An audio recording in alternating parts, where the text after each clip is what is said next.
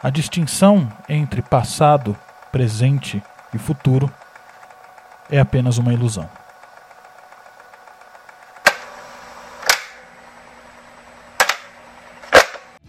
Se liga aí, porque está no ar o podcast que vem torcer as coisas. E hoje nós vamos torcer Dark. Eu sou Felipe Chats. Eu sou o Felipe Gonçalves, do canal Sessão 7. Eu sou a Evelyn Caroline. Eu sou o Ricardo, professor de Física. E tudo será torcido logo depois da nossa vinheta.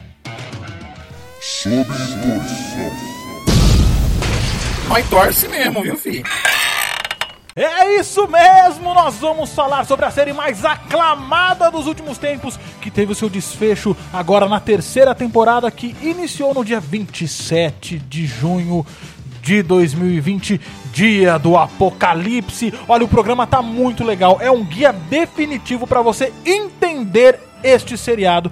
Então, se você assistiu Dark e ficou com algumas pontas soltas, vamos tentar te ajudar. Se você não assistiu Dark e quer ajuda para entender, a gente vai te ajudar também. E fica tranquilo que a gente vai avisar sempre que tiver spoiler. Então, se você quiser entender Dark, se você quiser um empurrãozinho para entender a série, vem com a gente que o papo tá muito legal, muito bacana. Eu tô muito ansioso porque eu queria muito fazer esse programa. Ele tá enorme porque ele tá muito legal. E ó, vem comigo. Vem comigo que o negócio tá demais. Você vai entender, cérebros irão fritar, mas só depois das mensagens do caos. Ouça as mensagens do caos. É o mensageiro do caos.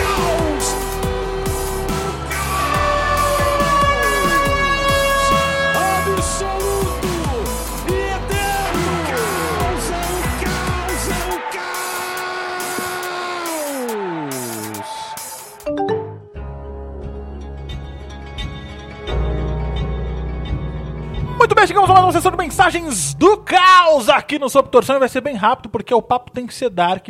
Eu queria agradecer em especial o Sessão 7, que é do meu grande amigo Felipe Gonçalves, que está aqui no programa. A gente está fazendo um crossover. Esse crossover de Sob Torção e Sessão 7 já está imaginado há muito tempo, nunca deu certo de fazer. Dessa vez foi meio que pressionado. Felipão, por favor, cara, assiste Dark Maratona. Ele maratonou, eu maratonei e a gente conseguiu fazer esse crossover. Então, cara, você gosta de cinema, gosta de série, gosta de quadrinhos, então vai lá no perfil dos caras, do Felipe Gonçalves e da Cal Alves. É Sessão 7, do S-E-T, Sessão 7, de 7, de cinema, você sabe.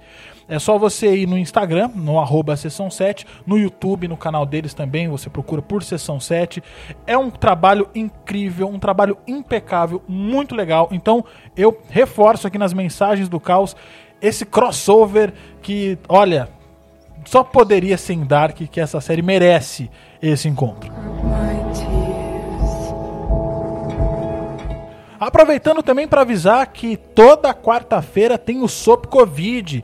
Nós, aqui do Sop Torção, junto com os cientistas da Covid verificado, nós fazemos um podcast semanal para tirar todas as suas dúvidas sobre o novo coronavírus. Toda quarta-feira tem. Você pode se inscrever no www.covidverificado.com.br barra podcast para você receber no seu WhatsApp e você também pode se inscrever no nosso grupo no Telegram. A gente tem lá um grupo de transmissão para você receber também os áudios do Sob Covid, então fica ligado. E se você quiser mandar as suas mensagens, as, os seus pitacos, as suas reclamações, os seus elogios, entre em contato com a gente pelo mensagemdocaos@gmail.com ou no nosso Instagram arroba Sobtorção. Procura a gente e ó, vamos direto falar de Dark. Tá um programa muito, muito legal. É o programa mais legal que eu gravei e ó, tá incrível. Não vou falar mais nada. Meu Deus, cabeças irão explodir, eu sei.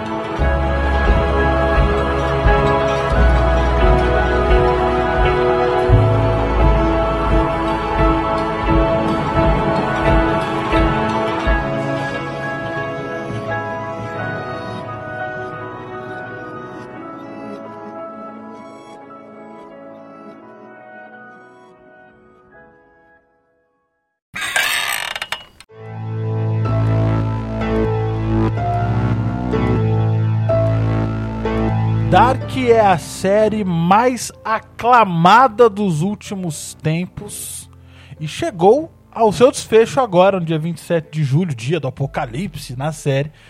E os criadores, é um casal, é, o Baran Bodar e a Yanji Frisse, eles não tinham noção de que a série ia chegar a esse estouro mundial.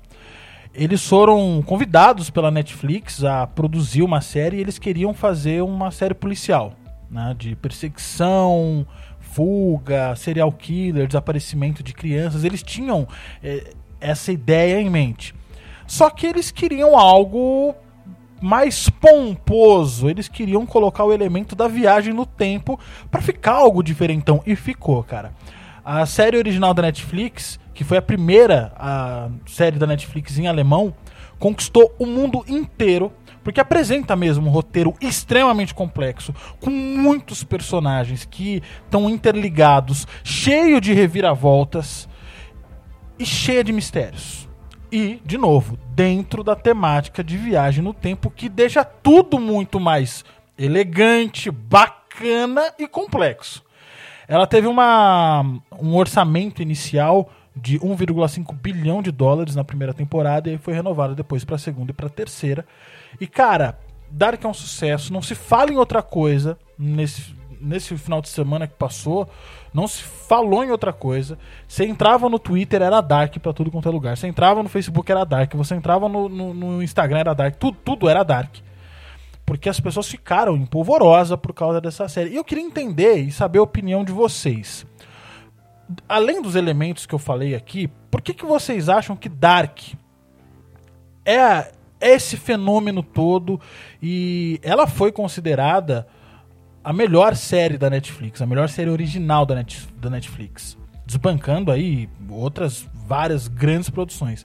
Mas por que, que vocês acham que Dark é o que é? Por que Dark é a melhor série da Netflix? Eu acho que é porque, na minha opinião, ao invés de usar simplesmente a viagem do tempo como várias outras produções que também são ótimas, mas que já era meio que fachada, já, já tinha acontecido várias vezes em várias produções, eles não focaram só na viagem do tempo. Eles, eles focaram nas personalidades, no sentimental, nas pessoas que fazem parte dessa série.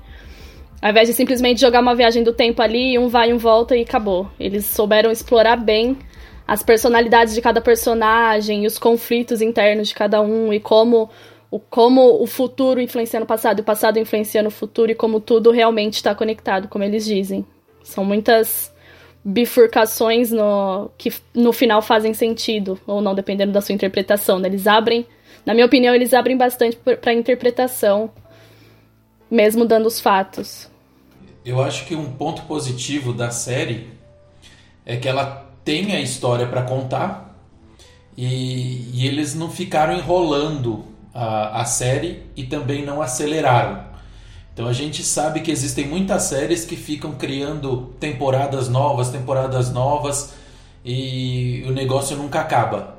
Já com Dark não. Dark você tinha história, ela foi contada de uma forma que, que você viu que eles não precisaram aumentar temporadas para enrolar o público, assim como também não tiveram que acelerar para encerrar ela porque não foi mais renovada, por exemplo.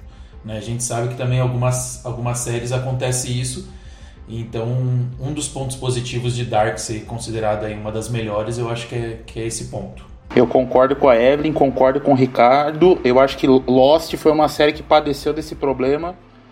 A audiência estava lá em cima, eles tentaram esticar a série, não deu certo, eles acabaram se perdendo, ficou um monte de perguntas sem resposta respondendo ao que o Felipe perguntou, eu acho que Dark é um grande sucesso hoje.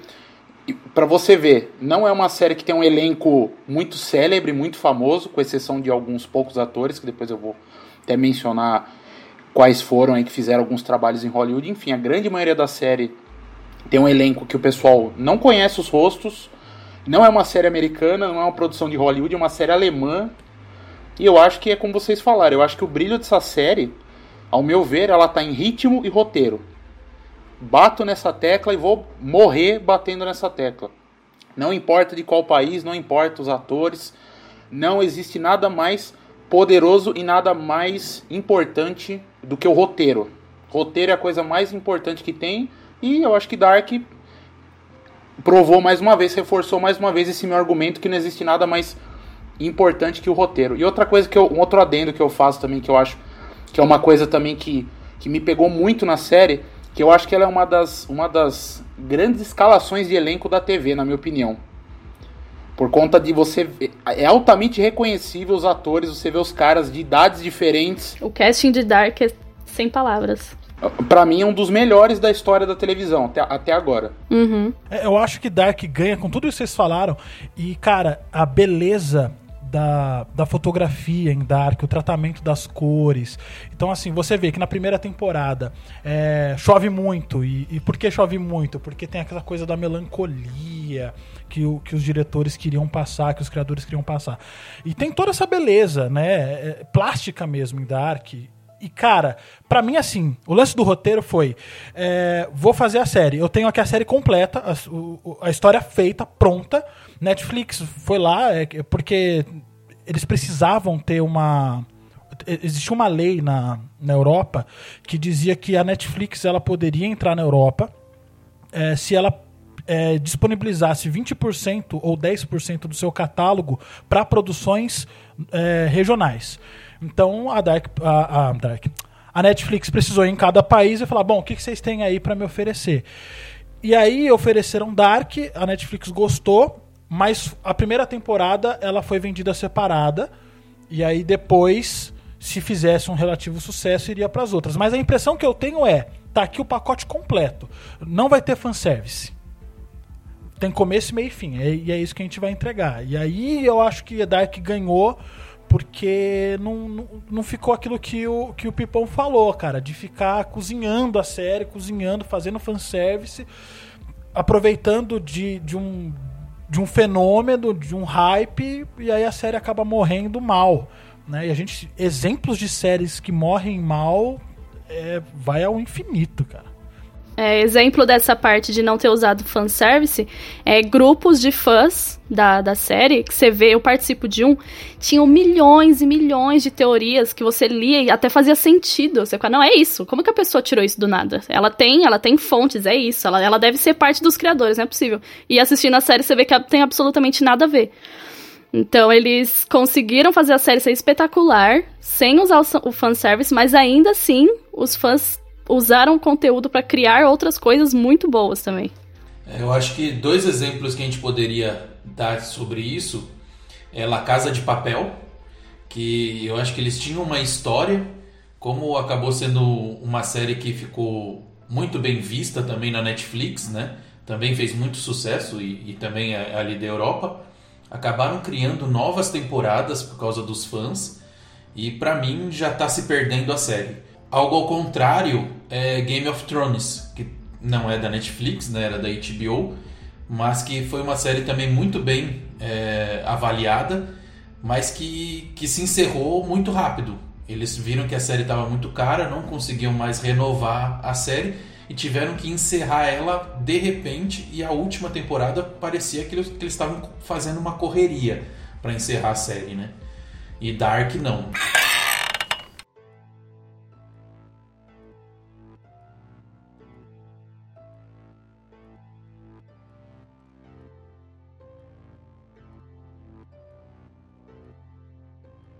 Tem uma coisa em Dark muito legal que são as referências que eles usam. A, a cultura pop mesmo dos anos 80. Eles usam muita referência, por exemplo, do próprio De Volta para o Futuro. É uma referência que eles não cansam de usar. é, é, tanto que De Volta para o Futuro eles é, voltam para três. é, são três décadas né, que eles voltam, que é a década de 50, a década de 80 e a década de 2000 e, é 2010. 2015. Então, É isso? 1955, 1985 e 2015. Lembrando que, lembrando que no segundo filme eles vão para um 1985 alternativo também. Eles fazem então essa coisa da, né, de, de ir para as mesmas eras, para as mesmas décadas, a coisa da volta no tempo. Eles, eles res- o Dark respeita muito o que já foi dito de volta no tempo no- na cultura pop e no cinema. Então eu acho que isso é legal. É legal. E outra coisa que eu esqueci também. E no terceiro filme, né, que é um filme, ó, é um filme que eu gosto, e o pessoal também não costuma falar dele com muito carinho, mas eu gosto muito do De Volta pro Futuro 3, onde eles vão pra 1885. Que eles vão para pro Velho Oeste. Verdade. Então, assim, e aí, além disso, além dessa referência à cultura pop, é, cara, é, tem referências muito fortes com o acidente de Chernobyl, que aconteceu em 86. Então, toda essa atmosfera de Dark acontece porque um dos criadores, ele viveu esse período quando ele era criança, e isso é muito forte dentro da série, né? Respeitar, respeitar a canonicidade da história mesmo, como que aconteceu em Chernobyl e etc. Então tem essas coisas em Dark, cara, que eu acho que são, são, são pinceladas muito boas, assim. No entanto, eles lançam, né, o início ali, 86, que é como você mesmo disse, que foi o ano do acidente de Chernobyl.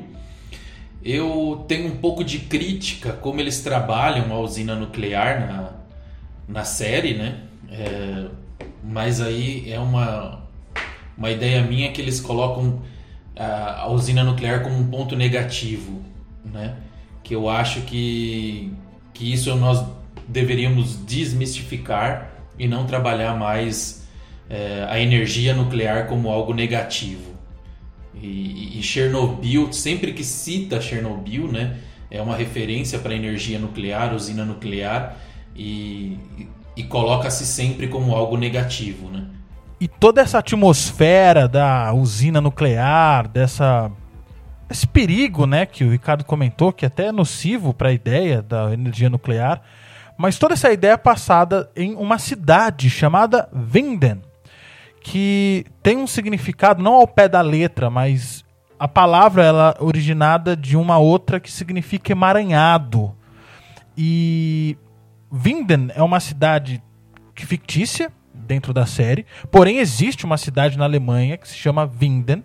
Ela fica próximo de Freiburg, ao sudoeste da Alemanha, ali divisa com a França, fica próximo ao Rio Reno, inclusive. E essa cidade que existe na Alemanha, ela fica no meio da Floresta Negra. Floresta Negra que é famosa por ser o palco dos contos dos irmãos Green, é uma floresta mística, né, para a cultura popular alemã. E só que os criadores, o que, que eles queriam na verdade? Eles queriam que Vinden de Dark não fosse uma cidade reconhecível, não fosse uma cidade que tivesse características e falasse: "Ah, eu sei onde é". Ah, essa não, é uma cidade ordinária. É uma cidade comum e é muito importante e interessante como eles trabalham isso, porque Vinden pode ser qualquer cidade interiorana da Alemanha. Pode ser em qualquer lugar. E isso é muito legal. Como a cidade de, de Hawkins, Indiana, que é uma cidade fictícia, que é a cidade onde se passa o Stranger Things, né?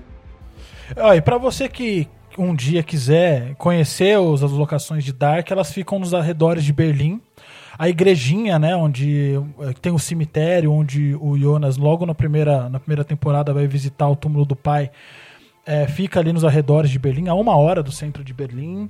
É, a caverna fica ali por perto, a escola que acontece toda a trama fica no centro de Berlim, então é, é um, é, são locações possíveis de se ver. Isso eu acho muito legal. eu acho um, muito mais legal do que uma cidade cinematográfica, de você criar todo um ambiente do zero. Eu acho bacana poder fazer essa, essas, esses reconhecimentos de, de campo.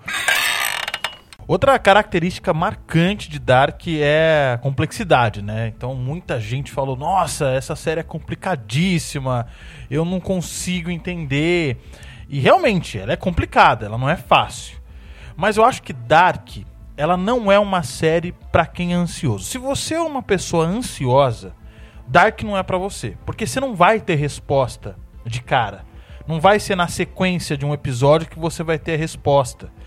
Então, cara, Dark não é uma série para pessoas ansiosas, isso eu garanto.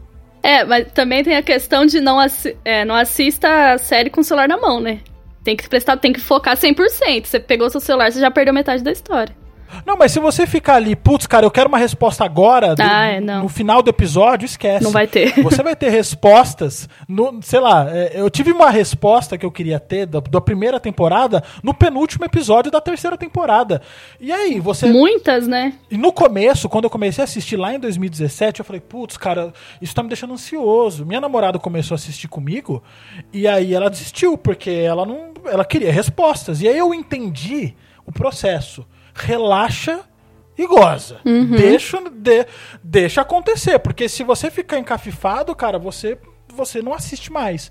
Então a dica é essa. Porque, cara, eu acho assim, eu acho que a primeira temporada, eu acho que tem duas informações ali que são extremamente importantes, relevantes. Eu acho que são as duas grandes revelações da primeira temporada. Uma acontece no meio da temporada e a outra acontece no final da temporada.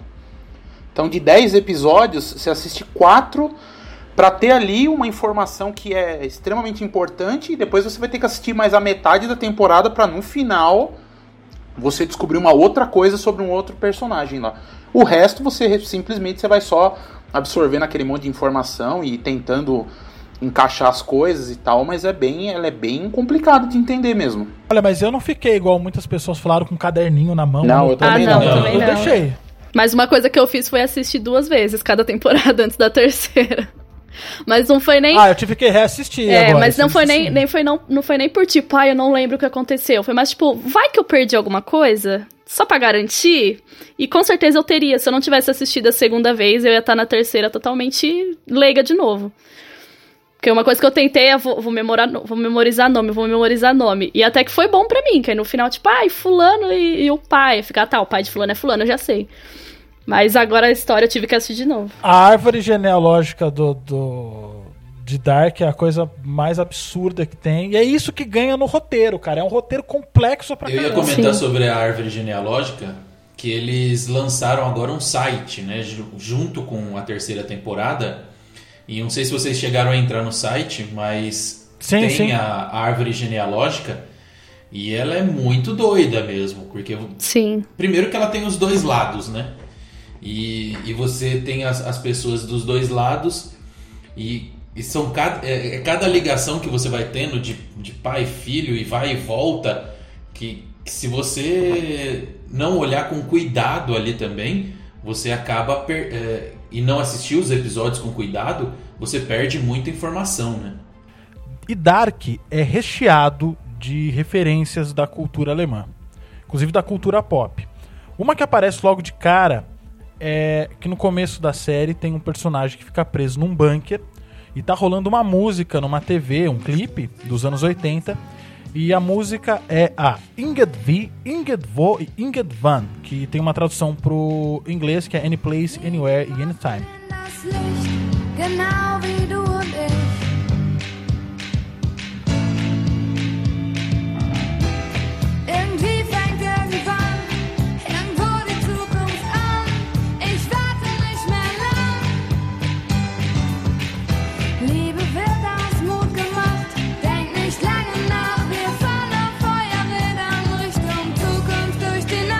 Essa música é da Nena. A Nena é uma artista alemã dos anos 80 muito famosa. Ela ficou famosa mundialmente pela música 1990 Luftballons, que ela traduziu para o inglês para 1990 Red Balloons. Inclusive ela fazia isso para tentar meio que pegar uma fatia do mercado fonográfico americano. Ela traduzia as músicas dela em alemão para o inglês. E aí ela ficou conhecida tanto na Alemanha quanto nos Estados Unidos. Então é uma referência à cultura pop alemã.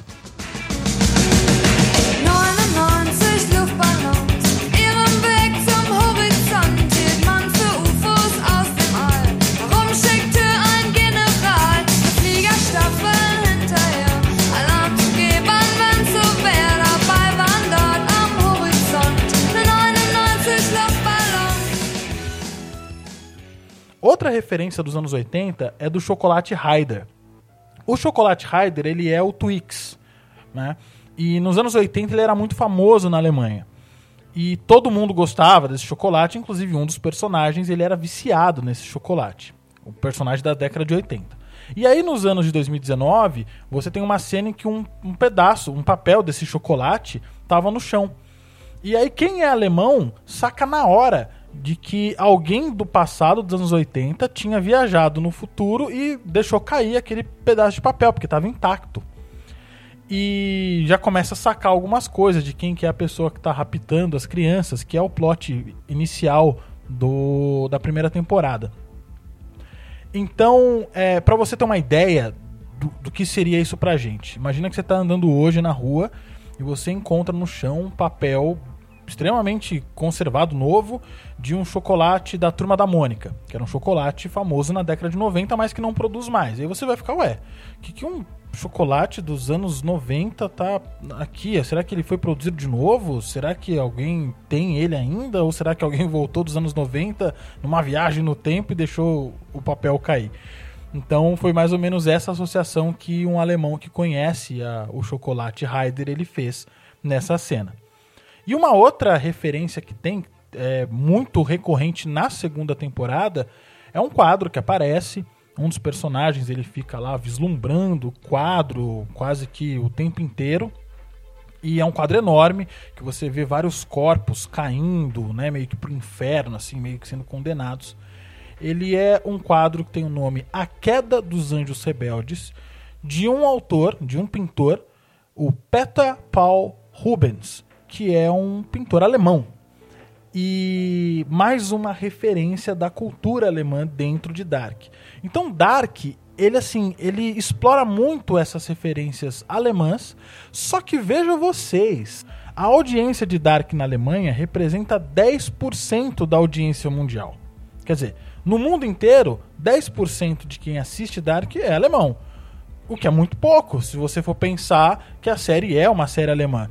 E veja só, a maior audiência de Dark, não sei se vocês sabiam, mas a maior audiência de Dark é brasileira, é no Brasil. Nós, brasileiros, somos as pessoas que mais assistem Dark no mundo. Eu fiquei sabendo ontem. É, a série realmente, assim, ela é muito assistida no Brasil, mas tem coisas que só alemães vão poder aproveitar. Ou não, talvez se você é brasileiro, você pode de alguma maneira, ou pôde, né? É, duas curiosidades. Uma é a seguinte: a casa dos Tidemans, que é da Regina, do Alexander e do Bartosz, aquela casa bonita pra caramba, aquela mansão, né? Que tem uma área verde enorme, aquelas janelas de vidro, aquela casona que aparece em Dark que é uma mansão, na verdade, ela está à venda. Se você quiser comprar a casa da família Tiedemann, você pode fazer isso. Ela está para vender numa, numa imobiliária alemã, fica em Berlim. A casa ela foi construída em 2007. Ela tem 600 metros quadrados de área construída e o terreno ao todo tem 6 mil metros quadrados. Você só precisa desembolsar, nos valores de hoje, 31 milhões de reais. Se você estiver sobrando 31 milhões de reais e quiser comprar a casa dos Tidemans, você pode ir lá fazer a sua oferta. E além disso, o metrô de Berlim, na estreia da segunda temporada, que foi no dia 21 de junho de 2019, ele fez uma ação. Todo mundo que pegou o metrô em Berlim nesse dia e comprou um ticket do metrô, uma passagem. Essa passagem veio carimbada com a triqueta, aquele símbolo né, do, do- da, da Trindade, e escrito um referencial a Dark ali. Tá escrito Berlim Dark, né? Um, ou metrô Dark, alguma coisa assim. Você guarda esse ticket que vai, você vai poder andar de graça no metrô em Berlim daqui 33 anos. Então, em 21 de junho de, mil, de 2052, você já tem um bilhete validado. Então, foi uma ação promocional que eles fizeram. Só que, né, vamos ver se o mundo vai resistir até lá. É o único recibo que eu guardaria na minha vida. É irresponsável? É, mas é a realidade.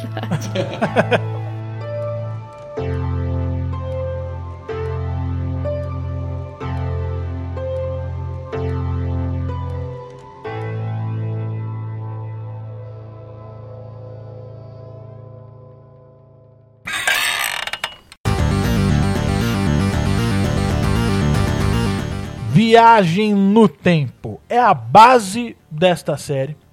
Dark fala sobre isso e você, para entender o seriado, você precisa compreender alguns conceitos. Primeiro, entender o conceito de viagem no tempo. A gente vai discutir daqui a pouco se é possível viajar no tempo, o que a física diz sobre viagens no tempo.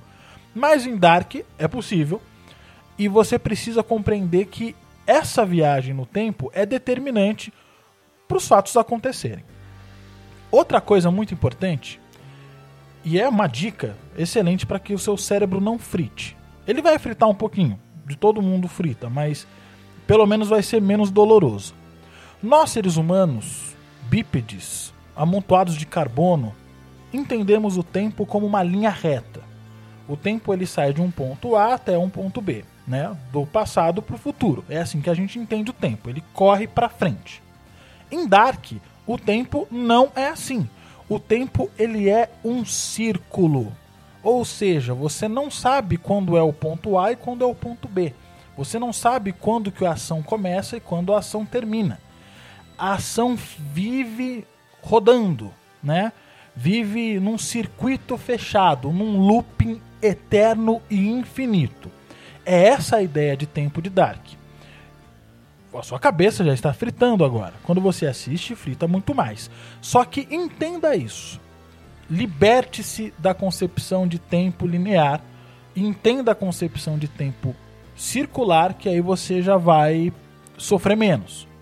E dentro dessa concepção, desse looping fechado, alguns paradoxos vão surgir e é legal a gente entender como que a física entende esses paradoxos e o Ricardo vai ajudar bastante a gente nisso. Um dos paradoxos que acontecem em Viagem no Tempo, sobretudo todas as produções que falam de viagem no tempo, é o paradoxo do avô.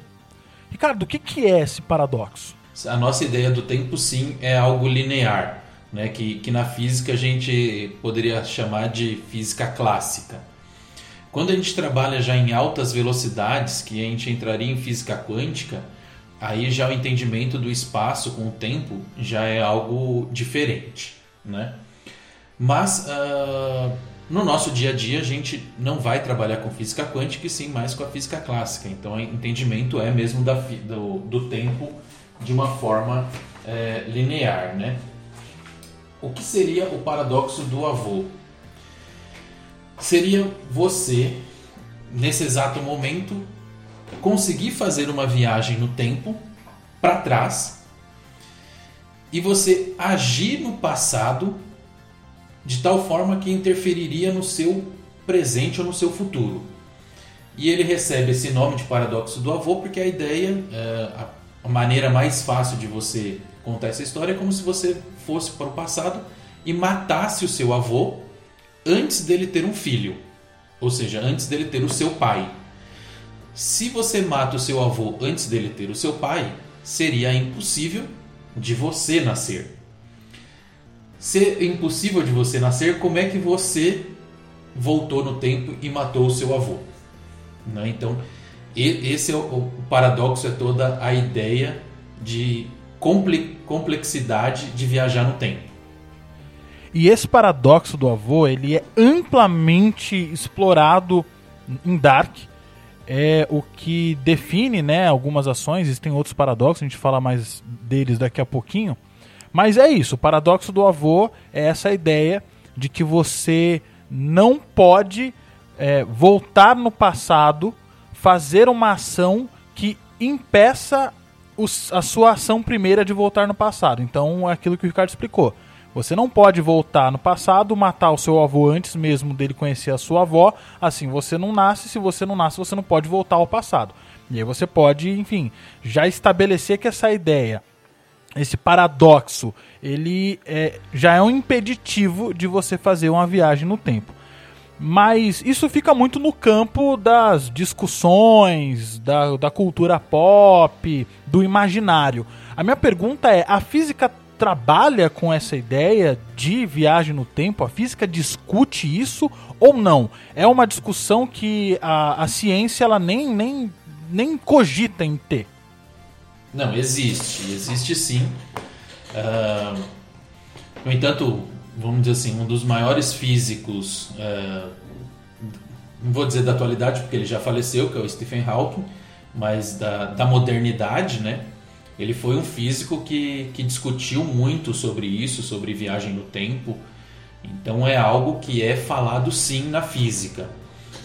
Porém, é, a ideia de viagem no tempo é entendida da seguinte maneira: que provavelmente não, não, não é possível ocorrer, porém não dá para descartar.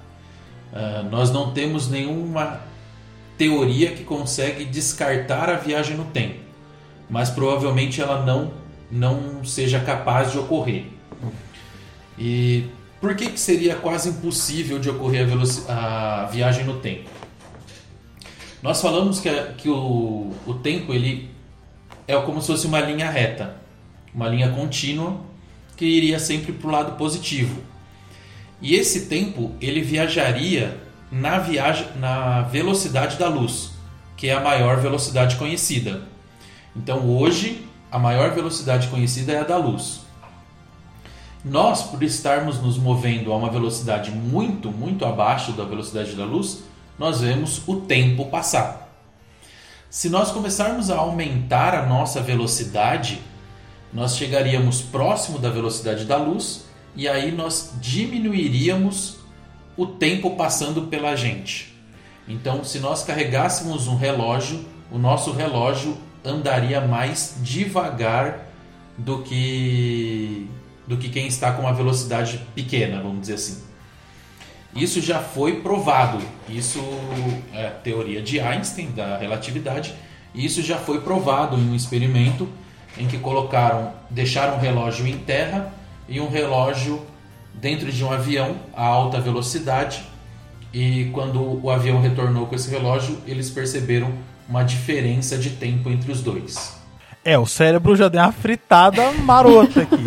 Mas isso me faz lembrar do Planeta dos Macacos, que a ideia era justamente essa, né? Eles tinham a ideia de tripular uma nave, lançar ela à velocidade da luz e para comprovar a ideia de que quando você quem tivesse na nave, o tempo passaria mais devagar para quem tivesse em terra. E eles ficam hibernando na máquina por 18 meses, acredito que é 18 meses. E aí eles caem num planeta e é um planeta habitado e dominado por macacos. E aí no final eles descobrem que na verdade eles estão no planeta Terra, que realmente foi comprovada a ideia. Eles passaram é, os 18 meses na, na nave, mas na Terra passou vários anos, assim, muitos, muitos anos. Porque assim, não necessariamente você precisa estar andando para frente com velocidade da luz. O simples fato de você estar se movendo com a velocidade da luz, e pode ser, por exemplo, em círculos em torno da Terra, isso vai fazer com que o seu relógio atrase ou ande de maneira diferente de quem está a uma velocidade baixa. né? Então, quem ficou na Terra está a uma velocidade baixa, vai ter o seu relógio andando em uma velocidade maior de quem andou com a velocidade da luz. Quem andou com a velocidade da luz, o tempo passou muito mais devagar. Não, então é possível fazer viagem no tempo, só que pro futuro. É, então, a, a, a ideia, na verdade, seria um, em que você, se você atingisse a sua velocidade da luz, você chegaria de tal modo que, em que o seu relógio pararia. Né? Por quê? Se você imaginar uma estrada, é, você está devagar, passa um carro rápido por você. Esse carro que passou rápido é o tempo passando na sua vida. Se você aumenta a sua velocidade e você emparelha a mesma velocidade do carro que estava rápido, que é o tempo no caso, os dois vão andar lado a lado. Então você conseguiria é, ficar com o seu relógio parado, enquanto o das outras pessoas estão andando. Você que está na velocidade da luz está com o relógio parado e o das outras pessoas estão andando. Então, se eu chegar a atingir a velocidade da luz, o que tá é impossível, mas se eu conseguir atingir a velocidade da luz, quando eu parar, o universo vai ter passado, o universo vai ter acabado. Exatamente. É, não é que o tempo não existe mais. O tempo passou, ah, aconteceram fatos em que você não acompanhou porque você estava parado, né?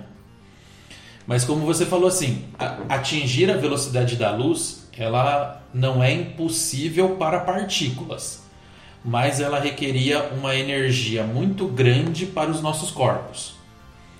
Por que, que eu estou dizendo isso? Existem aceleradores de partícula espalhados pelo mundo todo, em que se acelera elétrons, prótons é, na velocidade da luz, né? No entanto, nós temos aqui o mais famoso e o melhor acelerador de partículas da América Latina, fica aqui em Campinas, se chama Sirius, é um acelerador de elétrons e ele acelera os elétrons na velocidade da luz. Só que aí o que acontece? É uma partícula em que tem uma massa muito, muito, muito pequena. Se nós fôssemos acelerar o nosso corpo, que tem uma massa muito grande, nós precisaríamos de uma energia que tenderia ao infinito. Né? Então, por isso que é praticamente impossível a gente viajar no, no tempo. E sobre a, a volta ao passado, é, como que a física trabalha isso? Então, aí a ideia de você conseguir voltar no passado seria se você conseguisse superar a velocidade da luz. Hoje não se vê isso, por isso que, que não, não se vê como algo provável. Né? Hoje não, não existe nem, nada, nenhum estudo, nada que, que consiga superar essa velocidade da luz. E na teoria, só conseguiria viajar para o passado se a sua velocidade fosse maior do que a da luz, que é a velocidade do tempo. E os buracos de minhoca, onde entram nisso aí? Aí nós temos que fazer várias é, ressalvas ou colocar vários asteriscos aí sobre os buracos de minhoca reais, né, que são os buracos negros, e o da série. Por quê? É, é muito interessante como a série trata de alguns temas da física, porém algumas coisas que ela fala não são bem do jeito que ela fala, né? Uma das coisas é um buraco de minhoca, que na série vai estar dentro de uma caverna. Isso é, é impossível, tá? Um buraco de minhoca ela é ocasionada por um corpo que vai ter uma massa muito grande. Seria três, quatro vezes maior do que a massa do Sol, tá? Então essa essa estrela, esse corpo com, com uma massa muito grande, vai produzir um campo gravitacional muito grande. E aí, por ter uma gravidade muito grande, nada escapa desse, desse corpo celeste, inclusive a luz. Então, o buraco negro tem uma gravidade que não deixa a luz que ele mesmo emite ou a luz que passaria ao redor dele é, continuar, e sim ela é absorvida para dentro desse buraco negro. Isso, claro, o buraco negro ele está no, no espaço, são como se fossem estrelas, então estão a milhares de anos-luz aqui de distância da gente. Existem vários buracos negros, né, que, que os cientistas já detectaram, é, porém não é algo que dá para ter dentro de uma caverna. Outra coisa, é, aí sim existe uma teoria que poderia ser possível fazer a viagem no tempo em relação ao buraco de minhoca ou buraco negro pelo seguinte: entra na questão da distorção do espaço-tempo. É, tudo que tem gravidade faz uma distorção nesse espaço-tempo. O que, que seria um espaço-tempo? Seria como se você tivesse um pano aberto, assim, você estivesse segurando, e todo objeto que você põe, ele faz uma curvatura. Só que o que acontece? Num buraco negro, como eu falei que a massa é muito, muito, muito grande e, e ele é muito denso, ou seja, ele, a massa é muito grande e o espaço que ele ocupa é muito pequeno, ele formaria um cone muito grande nesse, nesse pano. E aí ele formaria esse cone muito grande, muito profundo, e aí ele poderia se ligar a outro ponto do espaço-tempo. Então você poderia, é, como se fosse uma xícara e você tivesse a alça da xícara, né, onde ele liga em dois pontos da, da xícara. Mas isso, é, como eu falei, é, é teoria, né, não, não é algo provado. Então, mas na série eles falam que eles criam esse buraco de minhoca ali debaixo da. ali na caverna, mas na ideia do quê? Deles poderem é, viajar entre tempos. Que é a mesma coisa de você pegar então uma folha de papel, ao invés de eu percorrer da ponta A até a ponta B, eu dobro a folha de papel e aí essa viagem fica mais curta e eu consigo fazer essa, essa passagem. Eles usam essa ideia de buraco de minhoca para poder explicar essas viagens de 33 a 33 anos. É isso. Isso, isso. Então esse, esse- essa dobra que você faz no espaço-tempo é possível, né? É, é possível, é teorizado, é, é ideias da física. Porém, como eu falei, é, isso no espaço, em algo que está a milhares de anos-luz de nós e não existiria dessa maneira dentro de uma caverna. Né? Porém, é, é a maneira que eles fizeram para aplicar essa teoria dentro da série. Né? Não, não teria como fazer diferente, eu, eu entenderia. Né? Você trazer a ideia da física pro dia a dia, de fazer essa viagem no tempo no buraco de minhoca é, dentro do planeta Terra não seria impossível. Então eles criam essa analogia aí que, que é para as pessoas entenderem um pouco. Mas é bom ressaltar que isso seria impossível. Outra coisa muito presente na série é o paradoxo de Bootstrap. Que é, acho que é o paradoxo que mais frita o cérebro, porque a gente ainda está naquela ideia linear de tempo, e o paradoxo de Bootstrap vai falar: não, não é bem assim é, que, que, as, que as coisas se dão. O que, que é esse paradoxo? É, esse, esse paradoxo. é, aí eu, eu ia dar um exemplo aqui do, da série, mas aí eu acho que entraria como, como spoiler. Eu até peguei então aqui de um, de um outro filme que, que fala sobre isso. É, Harry Potter, que, que é também aí um dos filmes muito famosos, ele trata. Pronto, a Evelyn já ficou emocionada já, porque ela Ai, ama meu Harry Potter. Deus. É, Ela trata no, no filme Harry Potter e o Prisioneiro de Azkaban exatamente sobre esse paradoxo de Bootstrap. Tem. De Harry Potter eu posso dar spoiler, né? Que, que não é o. Ah, não, pelo amor de Deus. Pode, Esse aí já, já é mais do que velho. Tem aquela cena onde ele tá com, com o Sirius Black, né, nesse, nesse filme, é, próximo de uma lagoa, e os dementadores estão vindo buscar o Sirius, e, e o Harry Potter tá ali meio desesperado, e ele vê a imagem, o que seria do pai dele do outro lado da, la- da lagoa, soltando o patrono e espantando os dementadores. Depois, é, com o desenrolar do filme, mostra que quem fez aquilo foi o próprio Harry Potter, né? Ou seja, o Harry Potter do passado, ele viu no, o, o Harry Potter do futuro fazendo alguma coisa que ele não sabia fazer. Então ele descobriu que ele vai saber fazer o patrono, porque é algo que veio do futuro mostrou para ele. Então, o que seria isso? Se você volta no tempo e você te dá uma informação, você vai poder começar a estudar essa informação através do seu futuro. Porém, você cria um looping em que se perde quando que isso que foi criado. Porque você só começa a estudar a partir da informação que você recebeu do futuro. Porém, você só vai conseguir concluir essa informação porque você recebeu ela lá no passado de você mesmo. Então é, é mais um problema aí da viagem no tempo. Ou seja, essa informação, quando foi criada?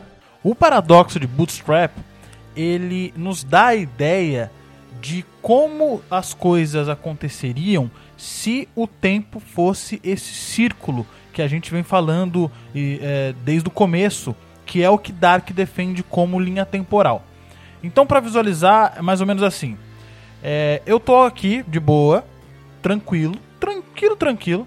E aí eu recebo a visita de um velho, um velho bem charmoso, inclusive.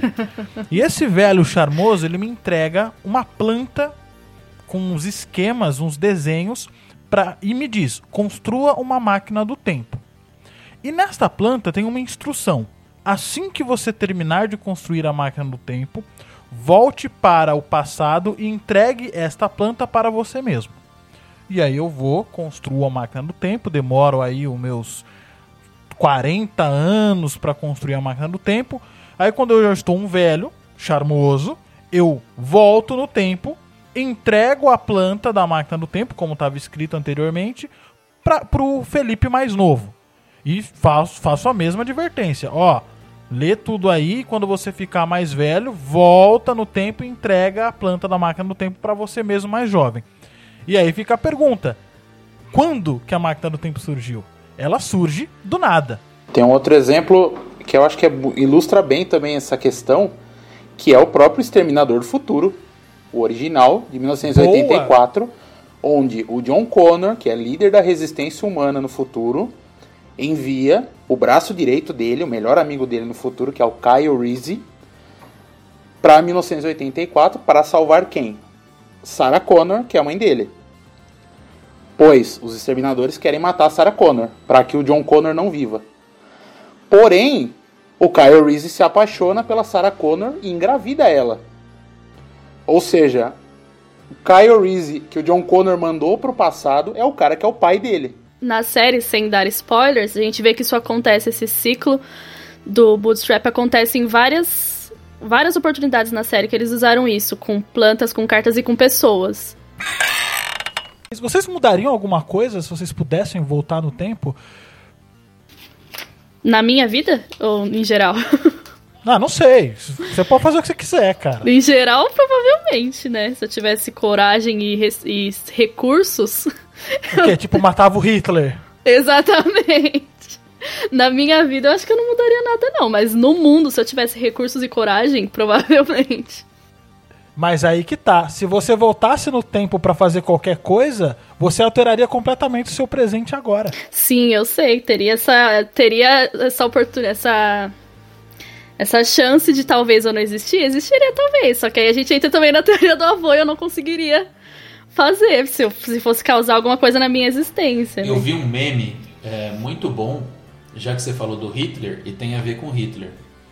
O cara tá atualmente, né, puto com a, com a questão de volta do, do fascismo. O que, que ele faz? Ele constrói a máquina do tempo, ele volta e mata o Hitler.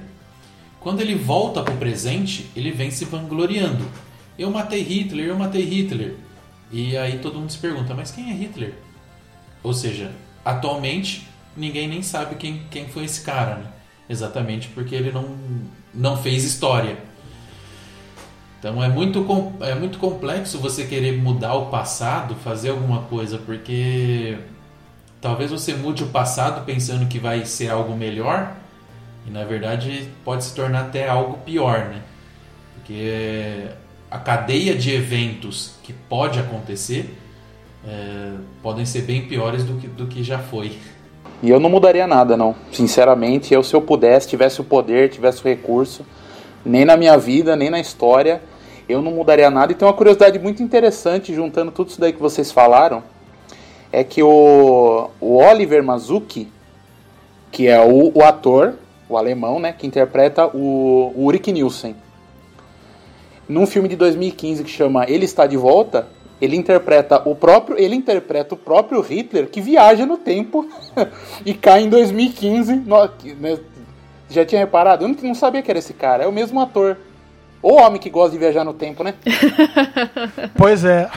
A sina de todo alemão é interpretar o nazista, né? Pois é, cara, mas acho que esse é o lance de Dark. Eles não tocam nesse assunto. Porque acho que é um estigma, cara. A Alemanha é muito mais do que nazismo, do que Primeira e Segunda Guerra. Esquece essa porra aí. Vamos falar de outros assuntos, entendeu? Sim, eu também acho.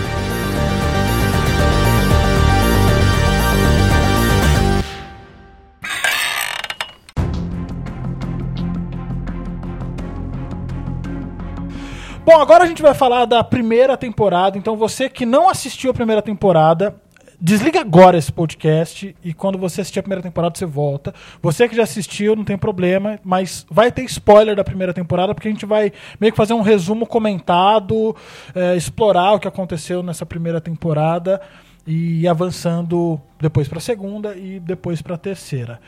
Mas enfim, a primeira temporada ela já começa é, de uma maneira chocante, que é a morte do, do, do Michael, né? Do Michael. Que hum, é o pai do Jonas. Justamente. É a primeira que- cena da série. É. Isso, que eu- é uma cena Eu chocante lembro que até, é, eu porque- comentei com a Cal, assistindo com a Cal, com a minha esposa, a hora que começou a série e já teve essa cena, eu falei pra ela: caramba, uma série já começou desse jeito. Eu, quando eu peguei a série pra assistir, eu na verdade eu nem sabia do que ela se tratava. Foi assim, ah, é, séries bem bem comentadas, procurei na internet, Dark, e comecei a assistir. E na hora que eu vi essa primeira cena, né, do, do, do Michael se, se enforcando, é um, eu já falei assim, nossa, já vai ser algo voltado para a morte, né? Eu não sabia que ela ia falar sobre física eu, ou viagem no tempo. E depois foi uma cena impactante que, que depois foi sendo explicada, mas, mas é bem chocante essa, essa primeira cena mesmo. A Dark é uma série que, tipo, mesmo você lendo a sinopse, você pedindo pra alguém te explicar. Se, quando alguém pede pra gente explicar Dark, dá um bug.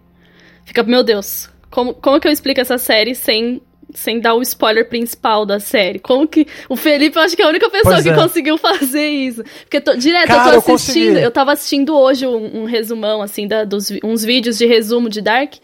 Tava assistindo na minha casa e minha mãe na minha frente. Ela falou: Não é possível que você tá vendo isso com um monte de nome de vai e volta e você tá entendendo o que eles estão falando. Falei: "Ah, Eu tô porque eu assisti a série duas vezes, mas se alguém perguntar pra mim, então, essa Dark aí, do que que é? Me explica. Dá um bug, um erro 404, você fica tipo. Ai meu Deus do céu, que ai, um menino some e aí tem muitas coisas. É só isso que eu Então, não, sem, falar. es- sem spoiler não tem como contar. Eu contei pra minha namorada com todos os spoilers, já comecei falando no final. Ó, o final é esse. E aí eu, continu, eu continuei. É, sem Ela spoiler disse não que dá. entendeu. Ela disse que entendeu, mas eu acho que não entendeu. Ela só falou: olha, tá bom, entendi, cala a boca. E, né. Mas o que me pegou no, no primeiro episódio, logo na, na sequência, é a carta dizendo não ab- é, abrir somente após 4 de o dia novembro. tal. É, é, 4 de novembro após as 23. As 22 e 15. 13. É, isso, 22 e 13. Uhum. E aí eu falei, caralho, por que, que ela não pode abrir antes? E a velha lá, que é a mãe do, do Michael, com a carta ali esperando. a- e a velha foi paciente. Só Nossa. eu, eu já rasgo a carta no também. dente É, ali. E o cara. pior é você ficar. Você fica. A Inês, Isso, calma. a Inês. O, o problema é você ficar lá, tipo, mulher, pelo amor de Deus, abre essa carta, eu quero saber o que, que tem aí dentro. Você é ansioso de fora. Tipo, pelo amor de Deus, o que, que tá quando acontecendo ela nessa carta? abre, e quando ela abre a carta e lê a carta, a gente não sabe o que, que ela leu. Exatamente. Exato, exatamente. E a série faz isso A série faz vezes. isso a várias pessoa vezes. olha, se choca, a gente fica, tá, mas o que, que é isso? Explica pra gente. Eles vão explicar uns dois episódios depois. Bom, e aí na, na cena, logo na cena seguinte, você já pega também já algumas relações que vão existir, né? A relação do, do Urish com a, com a Hannah. Hannah, né? Extraconjugal. Você vai ver como que funcionam as dinâmicas familiares e etc. Só que aí você tem o grande lance, o, o principal, o ator principal, o protagonista, que é o Jonas, que estava fazendo terapia. Estava um tempo fora da escola, volta pra escola, vê que o melhor amigo furou o olho dele, pegou a, a menina que ele Bartosz tá gostava. talarico. O Bartosz tava com a Marta, né? Talaricão, pegou a Marta. A Marta, coitada, ah, o cara sumiu, ficou louco, eu vou seguir minha vida aqui. e aí tem o, o, o lance das, dos desaparecimentos, que também é o grande início da série, que falou, olha, uma criança sumiu, que é o Eric, o Eric Oberdorf, ele some, tá desaparecido há alguns dias, e a cidade já fica meio assim. E aí, eu acho que. Eu não peguei, cara, eu fui pegar isso num resumo. Porque eu fiquei me perguntando, o que, que esses filhos da puta desses moleque vão fazer na caverna à noite? Né? Que quando vai o Jonas, o Bartosz, a Marta o- o- e o Magnus vão pra lá. Por que que eles vão? E aí que eu fui entender, porque é, o, O Eric. Eric, que era o menino que tinha sumido, ele tinha uns contatos que fornecia drogas pra ele. E o Bartosz descobriu isso, descobriu que as drogas eram entregues ali na boca da caverna, ali no sofá que fica do lado da caverna. Por isso que ele vai e convida a galera, ó, seguinte, eu vou pegar umas drogas lá com umas grana, vamos lá, vai ser divertido, a gente lá à noite numa caverna sombria, no meio de uma floresta macabra, tá tudo ok, tá tudo certo. E aí que a coisa acontece, que é, eles levam o, o Mikkel, que é o irmão mais novo do da, da Marta e do Magnus, Aí eles vão lá buscar o pacote, né? E aí o Bartosz tá procurando, aí ele não acha, né, onde deveria estar, que era dentro lá da poltrona. Aí aparece a Francisca, que é a irmã de Elizabeth e é o par romântico do, do Magnus. E a Francisca fala, ó, achei aqui, se você quiser eu te vendo, né? Aí rola uma treta entre os dois e é nesse instante que o negócio começa a ficar louco, as luzes começam a piscar, eles começam a ficar desesperados, barulho, os cara corre e aí o, o Jonas, ele meio que fica ali com o Mikkel e começa a correr junto com o Mikkel. E aí ele cai, o Mikkel se perde. E cara, aí vem uma cena extremamente enigmática, que é quando o Jonas, ele ouve sendo chamado E aí ele olha pra trás e, tipo, é o pai dele, todo sujo de, de óleo, né? Mas a gente deduz que é a matéria escura.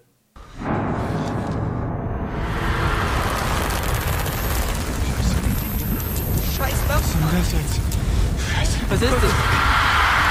Los, komm, lauf! Weg, lauf! Weg, los! Komm!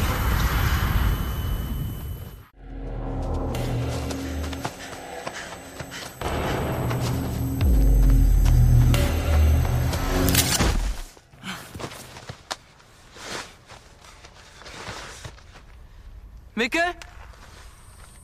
Mikkel!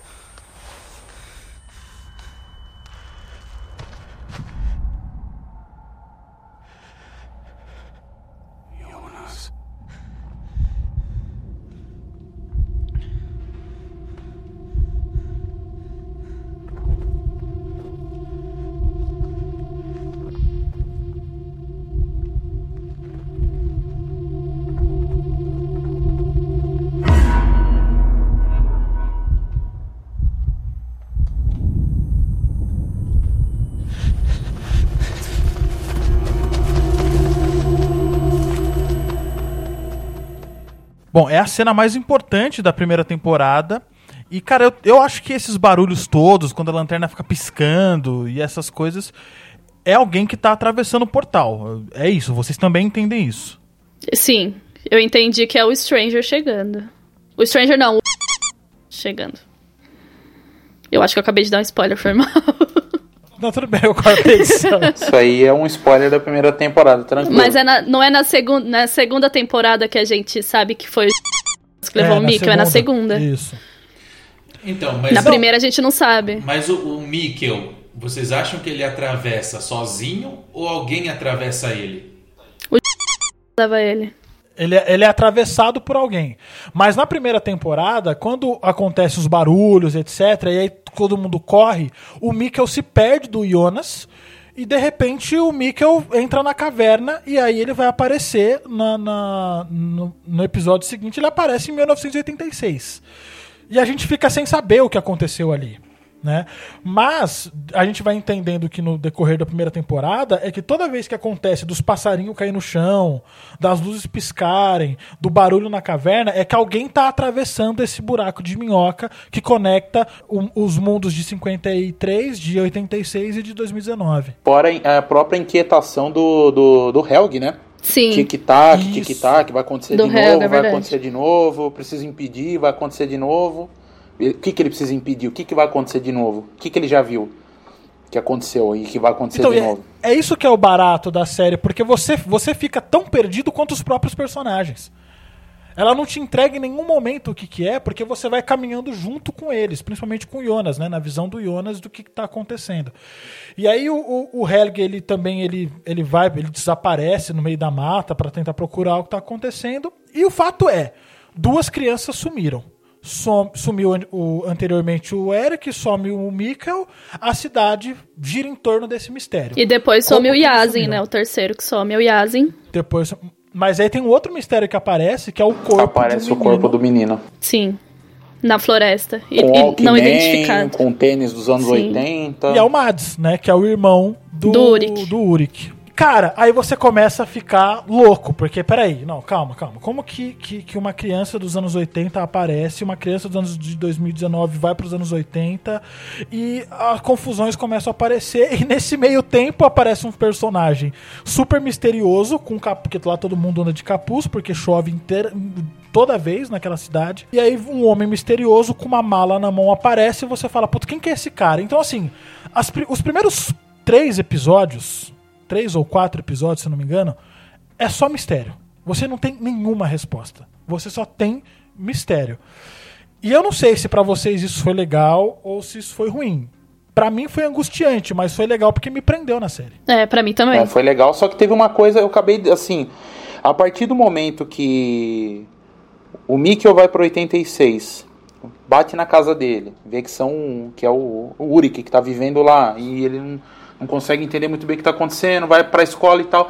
A partir do momento que ele encontra a Inês, eu comentei com a Cal assistindo, um- acho que um episódio antes de ser revelado, eu falei pra ela, se a Inês adotou o Mikkel, ele é o Michael, ele é o pai do Jonas. Isso, infelizmente, eu descobri muito depressa. Eu acabei descobrindo antes. Aí se confirma ali no final do quarto episódio que o Mikkel é o pai do Jonas. Aí eu pensei, pô, se a série vai por esse caminho, então a gente pode, pode chutar, dar chutes à vontade que as coisas mais absurdas agora podem acontecer.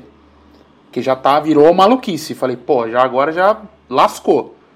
Falei, então a série vai longe, a série vai viajar longe. Eu acho que a cena que mais me pegou, me surpreendeu, assim, de eu realmente falar, meu Deus, isso é de outro mundo, é a cena que Jonas vai confrontar a Inês com a carta e ele começa a desven falar que a diretora da escola, que é a avó, que é meu pai, que é o irmão da minha tia, e eu dei um beijo na minha tia. Essa cena, eu fiquei tipo, Cara, meu Deus, o que que tá acontecendo? Eu voltei umas duas vezes pra entender que ele tava falando que a minha avó é diretora da escola e minha mãe tá tendo um caso com o mãe do meu pai, que na verdade é irmão, e eu beijei minha tia. Eu fiquei, meu Deus do Não. céu. E a gente descobre que ele não só beijou, não. É. Na primeira temporada beijou, mas teve um incesto Exato. forte. Incesto não, né? Não sei se Nossa né, pegar Senhora, a tia tá permitido, Jesus. mas. Quem mas, não se enfim. pega nessa série que não é parente, né, gente? Tudo conectado É, no então, real. se choca então, é falar, no começo da série, você, se- quando você tem essa, essa, essa confirmação, você se choca, fala, caramba, então se o cara voltou e é, tio- pô, é parente, não sei o que, não sei o que lá, a gente mal fazia ideia do tamanho da suruba cósmica que estaríamos prontos para presenciar no- pelos próximos episódios. É. É, eu só consigo definir assim, cara. Então, mas uma coisa que, que eu, pra mim ficou.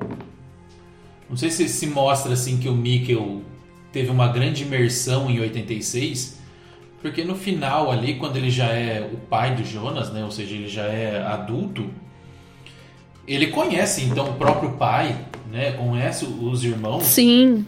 E, e o cara, entre aspas ali, ele aguenta, né? Tudo bem que depois ele se suicidou, mas é, a gente depois pode comentar o porquê ele se suicidou, mas até então é, é uma coisa bem doida que, que esse cara também suportou durante a vida inteira, né?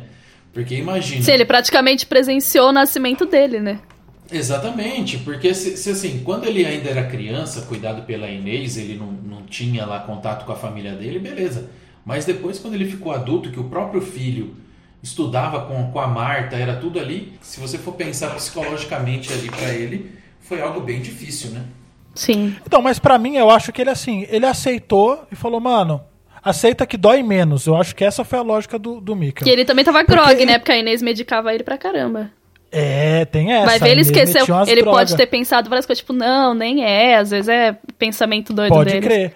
Sem contar que, assim, ele tentou, de algum, logo quando ele, ele, ele vo- volta pra 86, ele tenta algumas vezes ir pra caverna de novo, ele se machuca, ele meio que só se fode. Aí ele meio que assim, fala, mano, é isso. Ele era vidrado em mágica, acho que ele já meio que ficou. Falou, mano, acho que isso é um grande truque de mágica, sei lá. E é isso, acho que o lance da droga, que ele era drogado pela mãe, pela Inês, fez isso. Acho que o moleque chegou um momento e falou, mano, quer saber? Eu acho que eu viajei, eu acho que eu, eu sonhei com tudo isso e eu sou daqui mesmo. E, e acabou. Mas realmente, é, é, ele, ele aceitou e acabou pro. E acabou, aceitou. Aceita que dói menos para pro negócio continuar. Quem não aceita isso é o Jonas, que tenta buscar ele duas vezes. Na primeira vez, quem impede ele é o cara mais, um cara misterioso que aparece da mala, que é o próprio Jonas, que é o Jonas mais velho. Fala, mano, se você levar o moleque de volta, a nossa existência vai pro saco. Que é o paradoxo do avô. Vocês, vocês notaram? Vocês perceberam isso que o, que o cara, o viajante lá, o cara mais velho de barba que tava dando todas as informações ali de, de bandeja ali pro, pro Jonas, vocês chegaram a perceber antes da revela- revelação que ele era o Eu Jonas? não. Eu percebi na Eu cena do percebi. banco. Eu percebi, eu vou falar por que que eu percebi. Mais uma vez, culpa da excelente escalação de elenco, porque eu acho os dois caras extremamente parecidos, cara. Eles têm uma coisa no olhar muito parecida. Eles são bem parecidos, mas eles ficam mais parecidos ainda quando o Stranger tá limpo. eles ficam bem mais Sim, parecidos. é, é uma coisa no, no olho. Eles fazem uma coisa no olhar. Os dois têm um olhar meio, meio, meio vago, meio perdido. E eu- outra coisa que eu falei que eu me arrependo de ter falado pra cá, porque eu dei um spoiler pra elas sem querer também. Falei, eu acho que esse cara é o Jonas mais velho.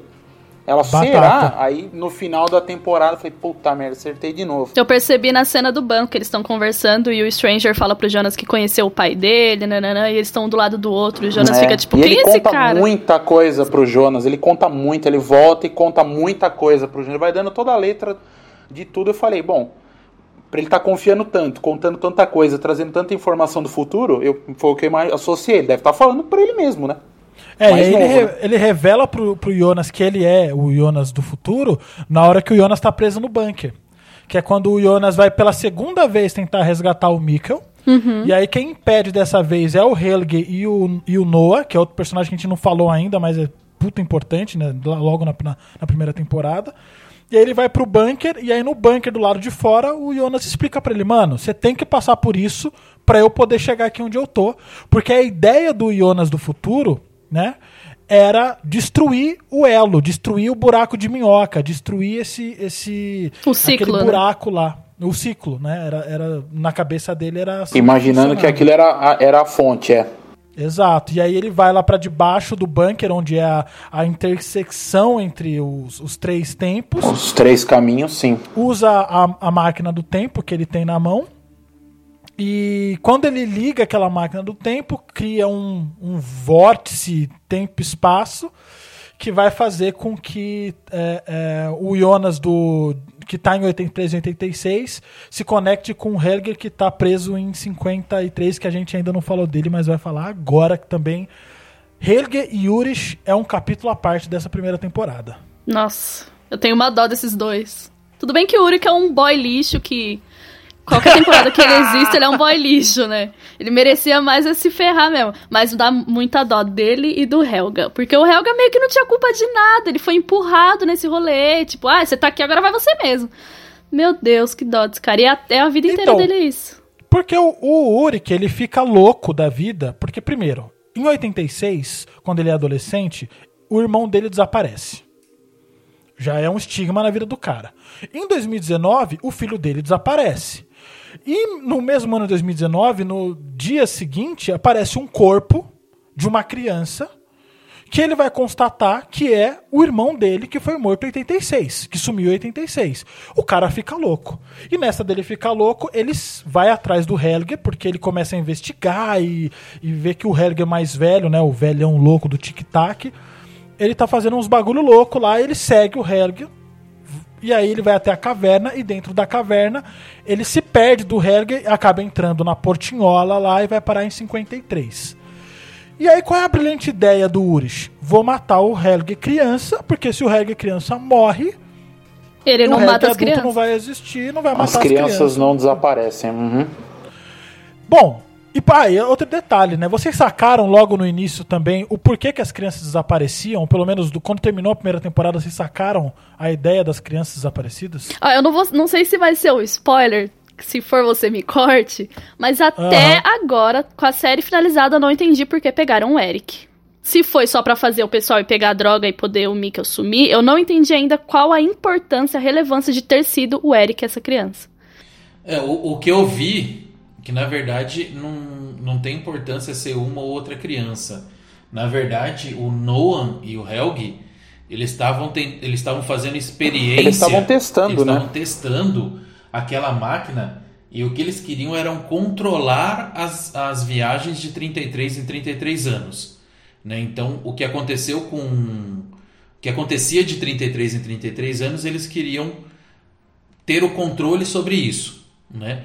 E como é que eles faziam isso? Eles faziam os testes com crianças aí meio que aleatórias, né? Então, eu já tive uma outra percepção. Pra mim, eles não, eles queriam justamente escapar dessa coisa dos 33 anos. Eles queriam criar uma máquina no qual eles viajassem no tempo livremente, sem precisar respeitar os 33 anos, porque pra isso eles tinham a caverna. Então, eles tentam construir um protótipo de máquina do tempo para eles viajarem livremente para 2020, para 2014, para onde eles quisessem. E aí eles pegam as crianças, Que é o conceito depois que a gente vai ver que é da.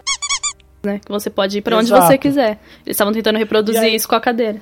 e aí a cadeira dava errado. E a cadeira dava errado, os moleques morriam, eles desovavam os moleques Em anos diferentes. pra ninguém pegar, entendeu? Pra- Uhum. Pra, Tanto que do- o Eric e o Yassin, eles vão mortos, eles vão parar em 53, Sim. no terreno onde a usina ia ser construída ainda. Eu tinha visto uma teoria de que pegaram o Yasin pra evitar que ele ficasse com a Elizabeth no futuro, mas eu acho que Pode ser. mas eu acho que de- no decorrer do, da série eu meio que descartei essa possibilidade, porque no final a gente vê qual tinha que ser o destino da Elizabeth, eu acho que ia, ia ser sem o Yasin ou com o Yasin. Ia ser o mesmo. Eu acho que eles É, só eu pegaram aleatório, pegavam- igual o Eric. Porque o Eric era um moleque que tava. que dava perdido na família direto. Eu falei, ah, esse moleque aí. Pega esse aí mesmo. E o Yasin, acho que talvez tenha sido alguma coisa mais sentimental. Mas nada Então, que tenha mas aí tanta fica, relevância. fica a pergunta: será que se eles não tivessem pegado o Mads pra fazer o teste, o- as coisas iam acontecer como aconteceu no futuro? Com o Uric, por exemplo? É, então, então, eu também penso nisso. Às vezes eu penso que talvez eles pegarem essas pessoas específicas, porque se fosse outro, o ciclo não ia correr certo. É tipo, fa- faz parte do Porque ciclo, se- vai ter que ser. Porque se não pega o Eric, se o Eric não some, os moleque, o Bartosz e a galera, não ia até a caverna naquele dia buscar a droga que ia estar endereçada pra ele. Então acho que tem um porquê deles escolherem aquelas pessoas ali. É, e, e- aí eu não sei se vai ser um spoiler já da, da terceira, né? Mas é, as pessoas que estão dentro do ciclo é, não morrem, né? De jeito nenhum. Então, e essas pessoas que, que estão fora acabam morrendo, né? As pessoas que estão no entorno, mas não fazem parte do, do ciclo, acabam morrendo. Então, de repente, o Mads é, ou essas outras crianças estavam ali no entorno dessas pessoas, mas elas precisavam morrer porque elas não faziam parte do ciclo, né? E um que precisava morrer, segundo o Uric, era o, O Helga. E aí ele vai até 53, sem querer, encontra o Helga. É, primeiro ele tem uma conversa com o Tannhaus, que é o, o reloj, relojoa... Eu não sei falar essa palavra. o que faz... Relojoeiro, isso. O, o cara que conserta relógio tem uma conversa com ele, esquece a jaqueta dele lá, isso é importante, que o celular dele fica na, na fábrica lá do, do Tannhaus, na, na loja do Tannhaus, que é o cara que conserta relógio. E aí ele vai atrás do Helga, acaba socando o Helga com uma pedra na cara e cria a cicatriz que o Helga ele tem, né? No futuro. Decorrente disso. Prende o Helga no bunker, foge e nessa de fugir ele é pego pelo Egon. pelo Egon, vai preso, o Egon Tiedemann, vai preso. E aí, cara, é muito boa essa cena, porque a Charlotte, que é uma personagem que a gente não falou, que é a policial também, a, meio que a, Uma detetive. a delegada ali, detetive, Muito boa essa personagem. muito boa. Muito. Ela tá pesquisando as coisas porque ela começa a meio que também entender que essa coisa do tempo tá influenciando. Aí ela vai em reportagens de 53 e vê uma foto do Urich preso em 53 como um possível assassino de crianças, porque ele é acusado de não só ter sumido com o Helga, mas de ter matado as outras duas crianças, o Eric e o Yasin, que aparecem lá na usina. E aí o, o Uric se fudeu, porque ele ficou preso em 53 e se fudeu, já era. Ficou preso em 53 e vai ficar ali, e aí, a partir dali que a vida dele vai seguir. A linha temporal dele pra frente vai seguir. E o Helge tá preso lá dentro do bunker, né? Que o go- colocou ele lá desacordado, acorda com sangue na cara e de repente, nesse mesmo instante, em 86, o Jonas do futuro tá ligando a máquina para quebrar o ciclo, só que na verdade ele não quebra o ciclo. O que o Jonas está fazendo ali é justamente conectar os três mundos com a, a máquina do tempo que ele tá ali. E aí o Jonas Que tá no vê bunker. que tá no bunker em 86, vê o Helge que tá no mesmo bunker, só que é, em 53, eles se tocam e aí eles trocam de lugar. O Helge vai pra 86 e o Jonas vai parar no, fu- num futuro, que a gente não sabe que data que é. Só que ele chega nesse futuro e ele é recebido com uma coronhada de uma personagem que é a Silja, que a gente vai ver depois, que tem uma importância interessante. Dá uma, chega pra ele bem-vindo ao futuro e dá uma coronhada na cara do, do Jonas, fim da primeira temporada. E você fala, puta que pariu, o que, que acabou de acontecer aqui? Eu, tem uma coisa da primeira temporada que eu gosto bastante e que induziu a gente a acreditar, a levar a gente por um outro caminho de repente, que é a forma que o Noah é apresentado na série e o jeito que ele Exatamente. compartilha informações com o Bartosz que a gente também não tem acesso. O Bartosz e o Noah têm uma conversa, é. E a gente acha que ele é o grande vilão, porque ele é o cara que alicia o Helga, ele é o cara que. Que sequestra enfim, as crianças. sequestra as crianças. Que ele tem uma cena muito boa dele que ele tá lavando o chão de sangue. Ele escreve na parede uma data, ele lavando o chão de sangue, todo suado, com a tatuagem, né, da, da, daquela tábua lá, da, da é, tábua de, de safi, tábua de esmeralda. não- Esmeralda. não Tábua de esmeralda. Tábua de esmeralda, que tem que é sobre a pedra filosofal. Olha aí o Harry Potter de novo. aí, ó. É, e ele é todo misteriosão mesmo. e Você fala, pô, esse cara é o cara do mal, ele é o grande vilão. Mas tem outro personagem que eu conversei com o Pipão antes da gente gravar, que também ele é colocado ali numa função narrativa de você achar que ele é um vilão, que é o Alexander, que é o, o Sim, que é o gerente é. da, da- o presidente Da da usina. usina. Eu tenho alguns problemas com esse personagem, mas eu vou guardar os comentários pra depois. Beleza. Mas eu acho que a função dele é justamente confundir a gente, porque é- ele é colocado como tipo um cara que tem segredos da usina, porque ele não, assim, a usina sofreu um acidente em 86 e eles guardaram o lixo desse acidente dentro da caverna e era isso que ele queria esconder. Só que até você saber disso, você fica, nossa, será que o Alexander ele é o grande vilão? Que que ele é tem a ver com o tá rolê? sequest- é, ele tá sequestrando as crianças porque, oh meu Deus, será que ele é o cara que sabe? Ele é o chefe do Noah? Quem é esse cara? É, e, e mostra, né? Assim que ele chega na, na série, ele tá no meio da floresta, ele esconde uma arma, tá com passaporte, né? Ele troca de nome. Então cria-se toda uma mística por trás dele, assim, pra ele também ter esse caráter de vilão, né? Então, assim, é, esse- o No- tanto o Noah quanto o Alexander tem essa. Você fica ali, né? Quem que é o, o vilão, quem que é o cara mal. Enquanto você vai se afeiçoando ao Jonas, você vai se afeiçoando ao- aos casais que vão surgindo, Francisca e o Magnus, que só transam o tempo inteiro. Ah, o mundo tá acabando, foda-se, vamos transar. Vamos fazer E isso um segue até a terceira, no caso. Até, vamos, vamos, eita! É só chapuleta. E, e aí você então tem essas grandes questões. Então você tem as, as pequenas revelações de que o Mikael ele é o, Ma, o Michael, que é o pai do Jonas, e a revelação de que o Jonas mais velho tá ali tentando resolver o problema da, da viagem no tempo. E você tem o, o, o Noah, que é o. Na primeira temporada, é o articulador das coisas, é o, o aliciador de tudo que vem acontecendo. E, cara, você termina a primeira temporada. É, eu terminei ela eu falei, mano, isso não pode acabar assim. Como assim? O cara tá no futuro. Você só podia viajar no passado. E agora ele. Que, que futuro? Como assim? Ele foi pro futuro. E você já descobre que o futuro é apocalíptico, que a usina explodiu, tá todo mundo meio que tentando sobreviver ali. E fica perguntas pro segundo, pra segunda temporada. Eu acho que um ponto ainda importante aí é que na primeira temporada ah, o Jonas com a Cláudia levam ah, o esquema da máquina do tempo lá pro Tannhaus. Né? Isso também Isso. isso também acontece na primeira temporada, que é aí que nós podemos falar lá do, do paradoxo de Bootstrap. Né? Já que a gente já comentou, quem que criou a máquina, né? O Tannhaus, ele só cria a máquina porque ele recebe o plano dele mesmo.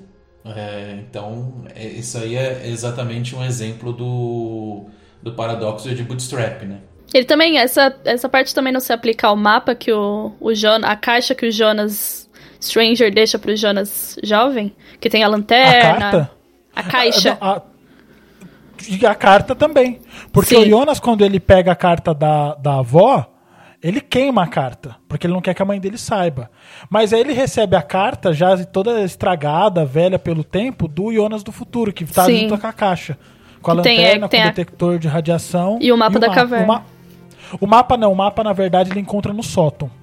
Mas, ah, sim, aí depois o, o Jonas Stranger faz a linha vermelha do siga o sinal, tanana. Isso, pra guiar o, o Jonas do presente Sim. a encontrar as portinholas e, e viajar no tempo.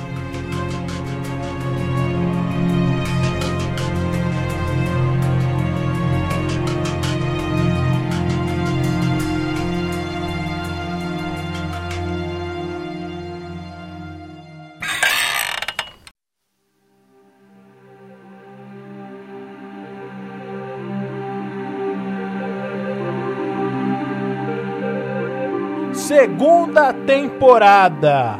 Ó, se você não assistiu a segunda temporada ainda, sai agora do podcast. Porque vai ter um monte de spoiler. E se você já assistiu a segunda temporada, fica com a gente, se diverte aí com as nossas interpretações e análises. Antes de falar da segunda temporada em si, a gente tem que entender o que a gente aprendeu da primeira, né? E a gente aprende algumas coisas, que além da questão do tempo ser circular, você aprende as dinâmicas do, das ações em Dark, elas estão centradas em quatro famílias. Os Nielsen, que é do Urich, da Catarina, e do Magnus e da Francisca e do Mikkel. Dos, dos Doppler, que é do Helga, do Pita, da Charlotte, da Francisca e da Elizabeth. Você também tem os Tiedemann, que é da Cláudia Tiedemann, do, do Egon Tiedemann. Você também tem a presença do Alexander, que não é um Tiedemann, mas ele faz parte da família, da Regina e do Bartosz. E dos Carvad, que é do Jonas e da Hannah. Então você tem esses quatro núcleos familiares que eles ficam ali meio que se entrelaçando e fazendo as ações. Além disso, você aprende que em Vinda não tem uma loja de guarda-chuva, porque as pessoas não usam guarda-chuva, aparentemente. Os únicos que usam guarda-chuva é, é, o Bernie e, a, e o Alexander, que acho que aparentemente não gostam de se molhar, tudo bem. É, eu tô com eles, eu também né, não. Eu preferia ter um guarda-chuva, não gosto de me molhar. E você também aprende o quê? Que essas famílias elas estão entrelaçadas. Isso é um fato. E isso fica claro na segunda temporada. Mas eu acho que o trunfo da segunda temporada é apresentar o Sigmundus e o Adam. O Adam é o meio que o chefão ali desse grupinho, dessa trupe, dessa galerinha muito louca que é formada pelo Noah. Aí você depois aí na segunda temporada, no final, você descobre que o Magnus e a Francisca tam também fazem parte da Sigmundus. E aí você tem a presença desses personagens novos. E o Adam, cara, é um personagem muito, muito importante, porque ele, primeiro, ele vai revelar que ele é o Jonas, e essa revelação ela é marcante. No final da temporada, muita gente ficou, será que é, será que não é, né? Mas enfim, a gente na segunda temporada é a informação que a gente tem, que o próprio Adam fala, né? Eu sou você. E você tem então os motivos do porquê Sigmundus faz o que faz. Mas a segunda temporada não é só isso, evidentemente, ela marca por várias coisas. Eu queria saber o que, que marcou para vocês na segunda temporada. Qual foi o momento assim que vocês falaram que ou melhor, que mexeu muito com você? É, a segunda temporada eu acho que ela é mais intensa, né, do que a primeira. É... Acontecem coisas muito mais impactantes do que na primeira temporada. Uma das coisas que, que me impactou muito na primeira temporada é a questão do, da descoberta por que, que, o, que o Mikkel se suicida, né? Nossa. É verdade. Então, e isso foi uma coisa que, que eu já eu, eu consegui sacar antes de acontecer, né? É, e entra um pouco naquele, naquilo que eu falei, né? Às vezes você quer voltar para o passado para consertar ou para fazer melhor, e na verdade você acaba desencadeando coisas que, que são pior, né? E o Jonas. Ou mantendo a mesma coisa que acontecia. Ou mantendo sempre. a mesma coisa que acontecia, né? Que, que daí a pessoa percebe que o fato dela voltar atrás, né? Voltar no tempo e tentar corrigir é que na verdade ocasionou é, aquele fato. E no caso, o Jonas tenta voltar para convencer o pai de não se suicidar e na verdade o pai nunca tinha pensado em se suicidar e na verdade ele se suicida com as informações que o Jonas passa para ele, né? Tem uma coisa que eu acho que chamou muito minha atenção na segunda temporada e eu acho que foi a introdução de um personagem que uma pena, não sei se é spoiler falar isso, pena que ele não se manteve na série porque eu gostava bastante dele. Que é aquele inspetor Clausen. Ah, que verdade. é o outro investigador que chega, que é o, é o Sylvester Grotti que interpreta ele, que, foi, que é o cara que foi o Goebbels no Bastardos Inglórios do Quentin Tarantino. Genial. É, que ele é um, um excelente ator, né? E eu achei, eu gostei muito do da questão. Infelizmente ele acabou, achei que ele acabou assim fomentando mais as suspeitas em cima Do Alexander. do, do Alexander. É, então ele e o Alexander são dois personagens que eu vou guardar meus comentários pra, pra terceira temporada. Mas Você tá aguardando o ranço contra o Alexander, que eu tô sentindo. tô guardando, tô guardando Eu tô igual aquele lixo meu aqui radioativo. igual aquele lixo radioativo, eu tô escondendo aqui o que que eu. Eu tô aqui louquinha pra soltar um, vou- um spoiler muito grande, mas eu vou esperar a terceira. Mas eu também tô muito puta.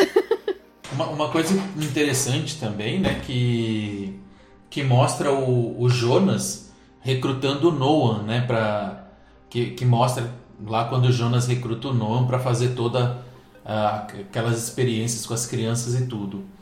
E Você fala o Adam. isso caso. é, o, o Adam, quando o Adam recruta o Noah. É, só que esse recrutamento acontece em 1921.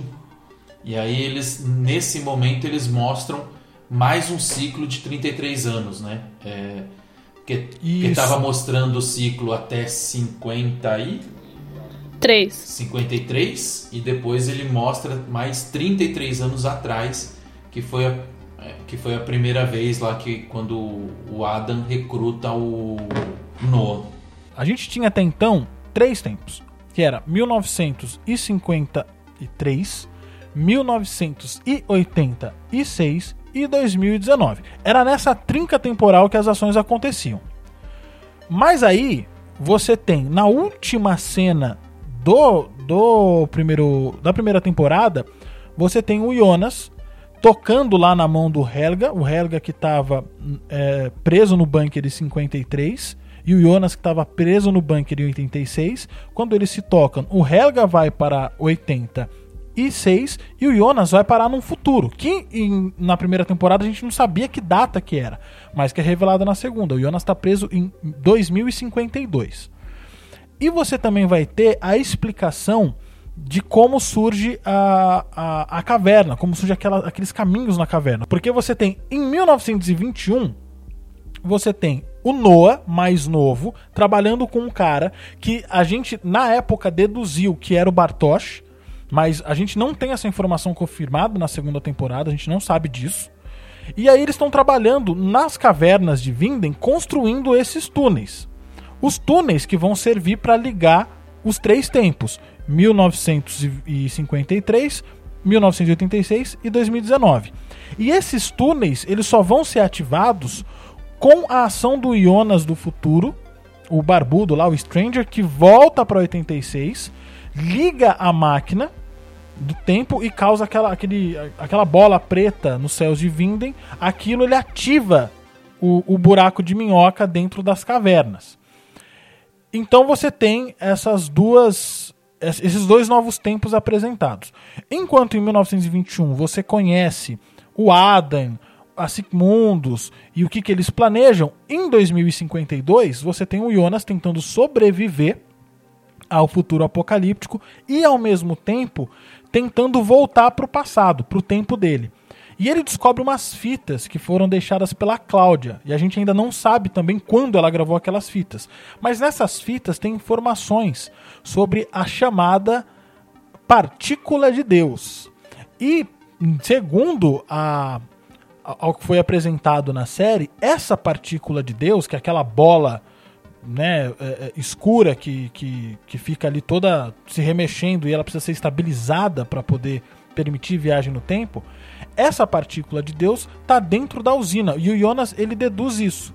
E aí ele começa a tentar entrar dentro da usina para poder estabilizar a partícula de Deus e poder voltar no seu tempo. E aí eu tô vendo o Ricardo dando umas risadas nervosas aqui no vídeo. É que vocês não estão vendo, mas eu estou. E o Ricardo é físico. E eu queria saber do Ricardo sobre eles usarem esse nome Partícula de Deus para esse portal que liga os tempos. É, é um dos, dos pontos lá assim que eu, eu assinalei negativamente para a série, né? Assim como foi aquele do buraco negro na caverna.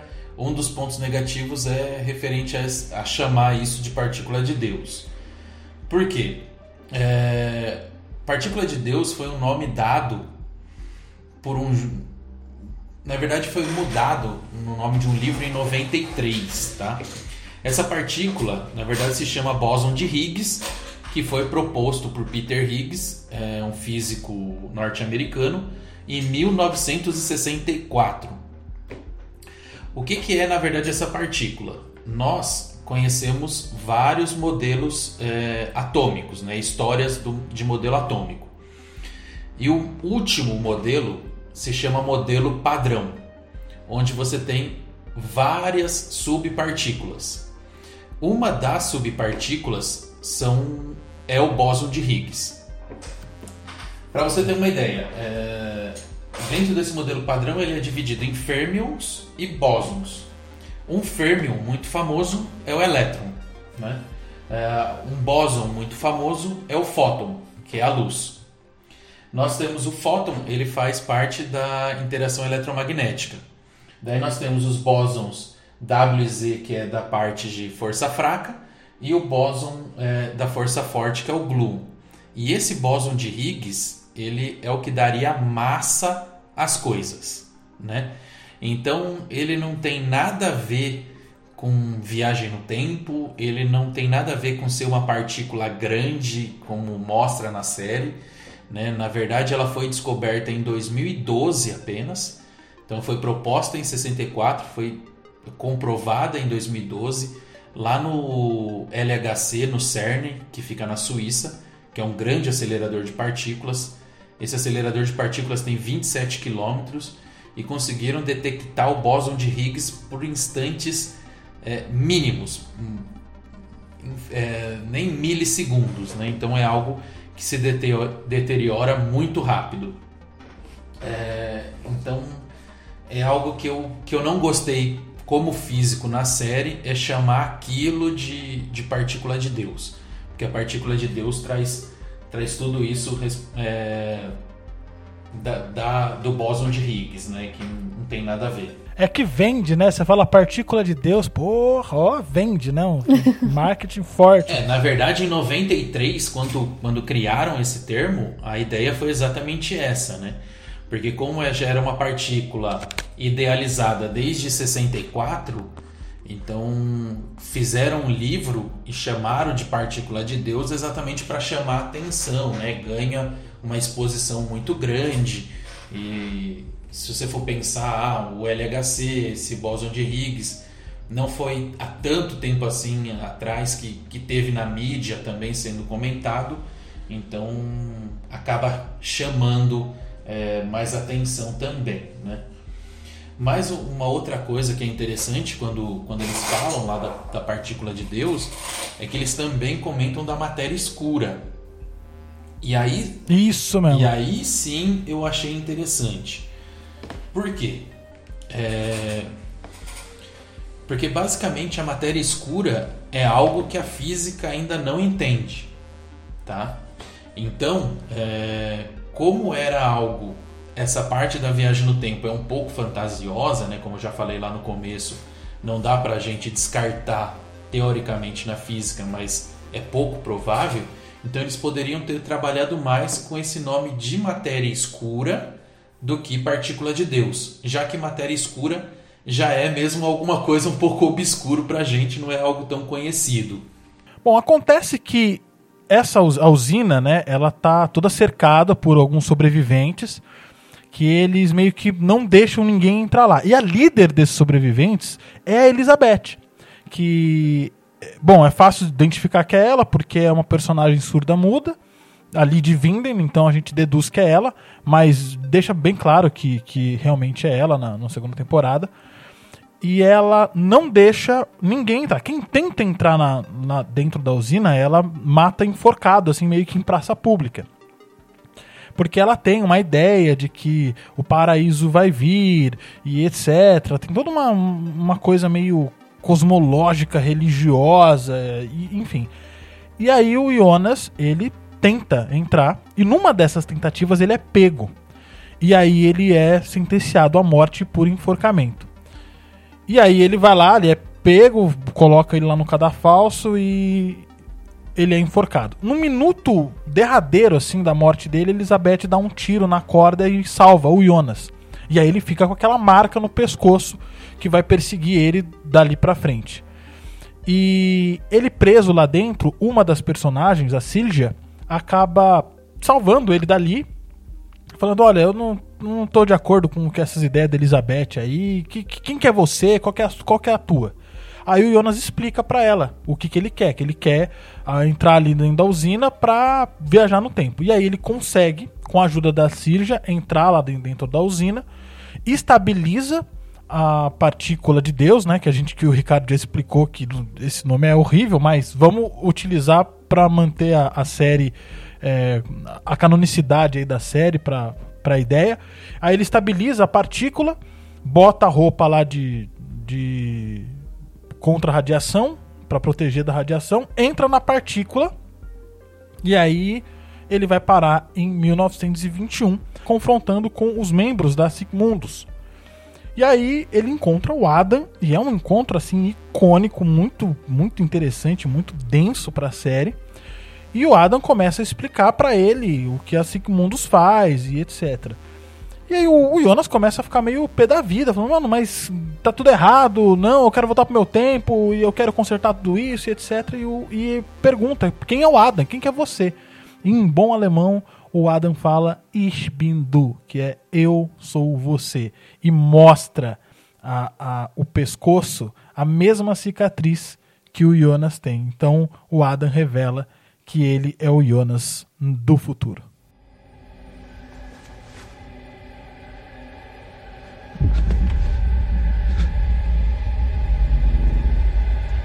Das kann nicht sein. Ich bin du.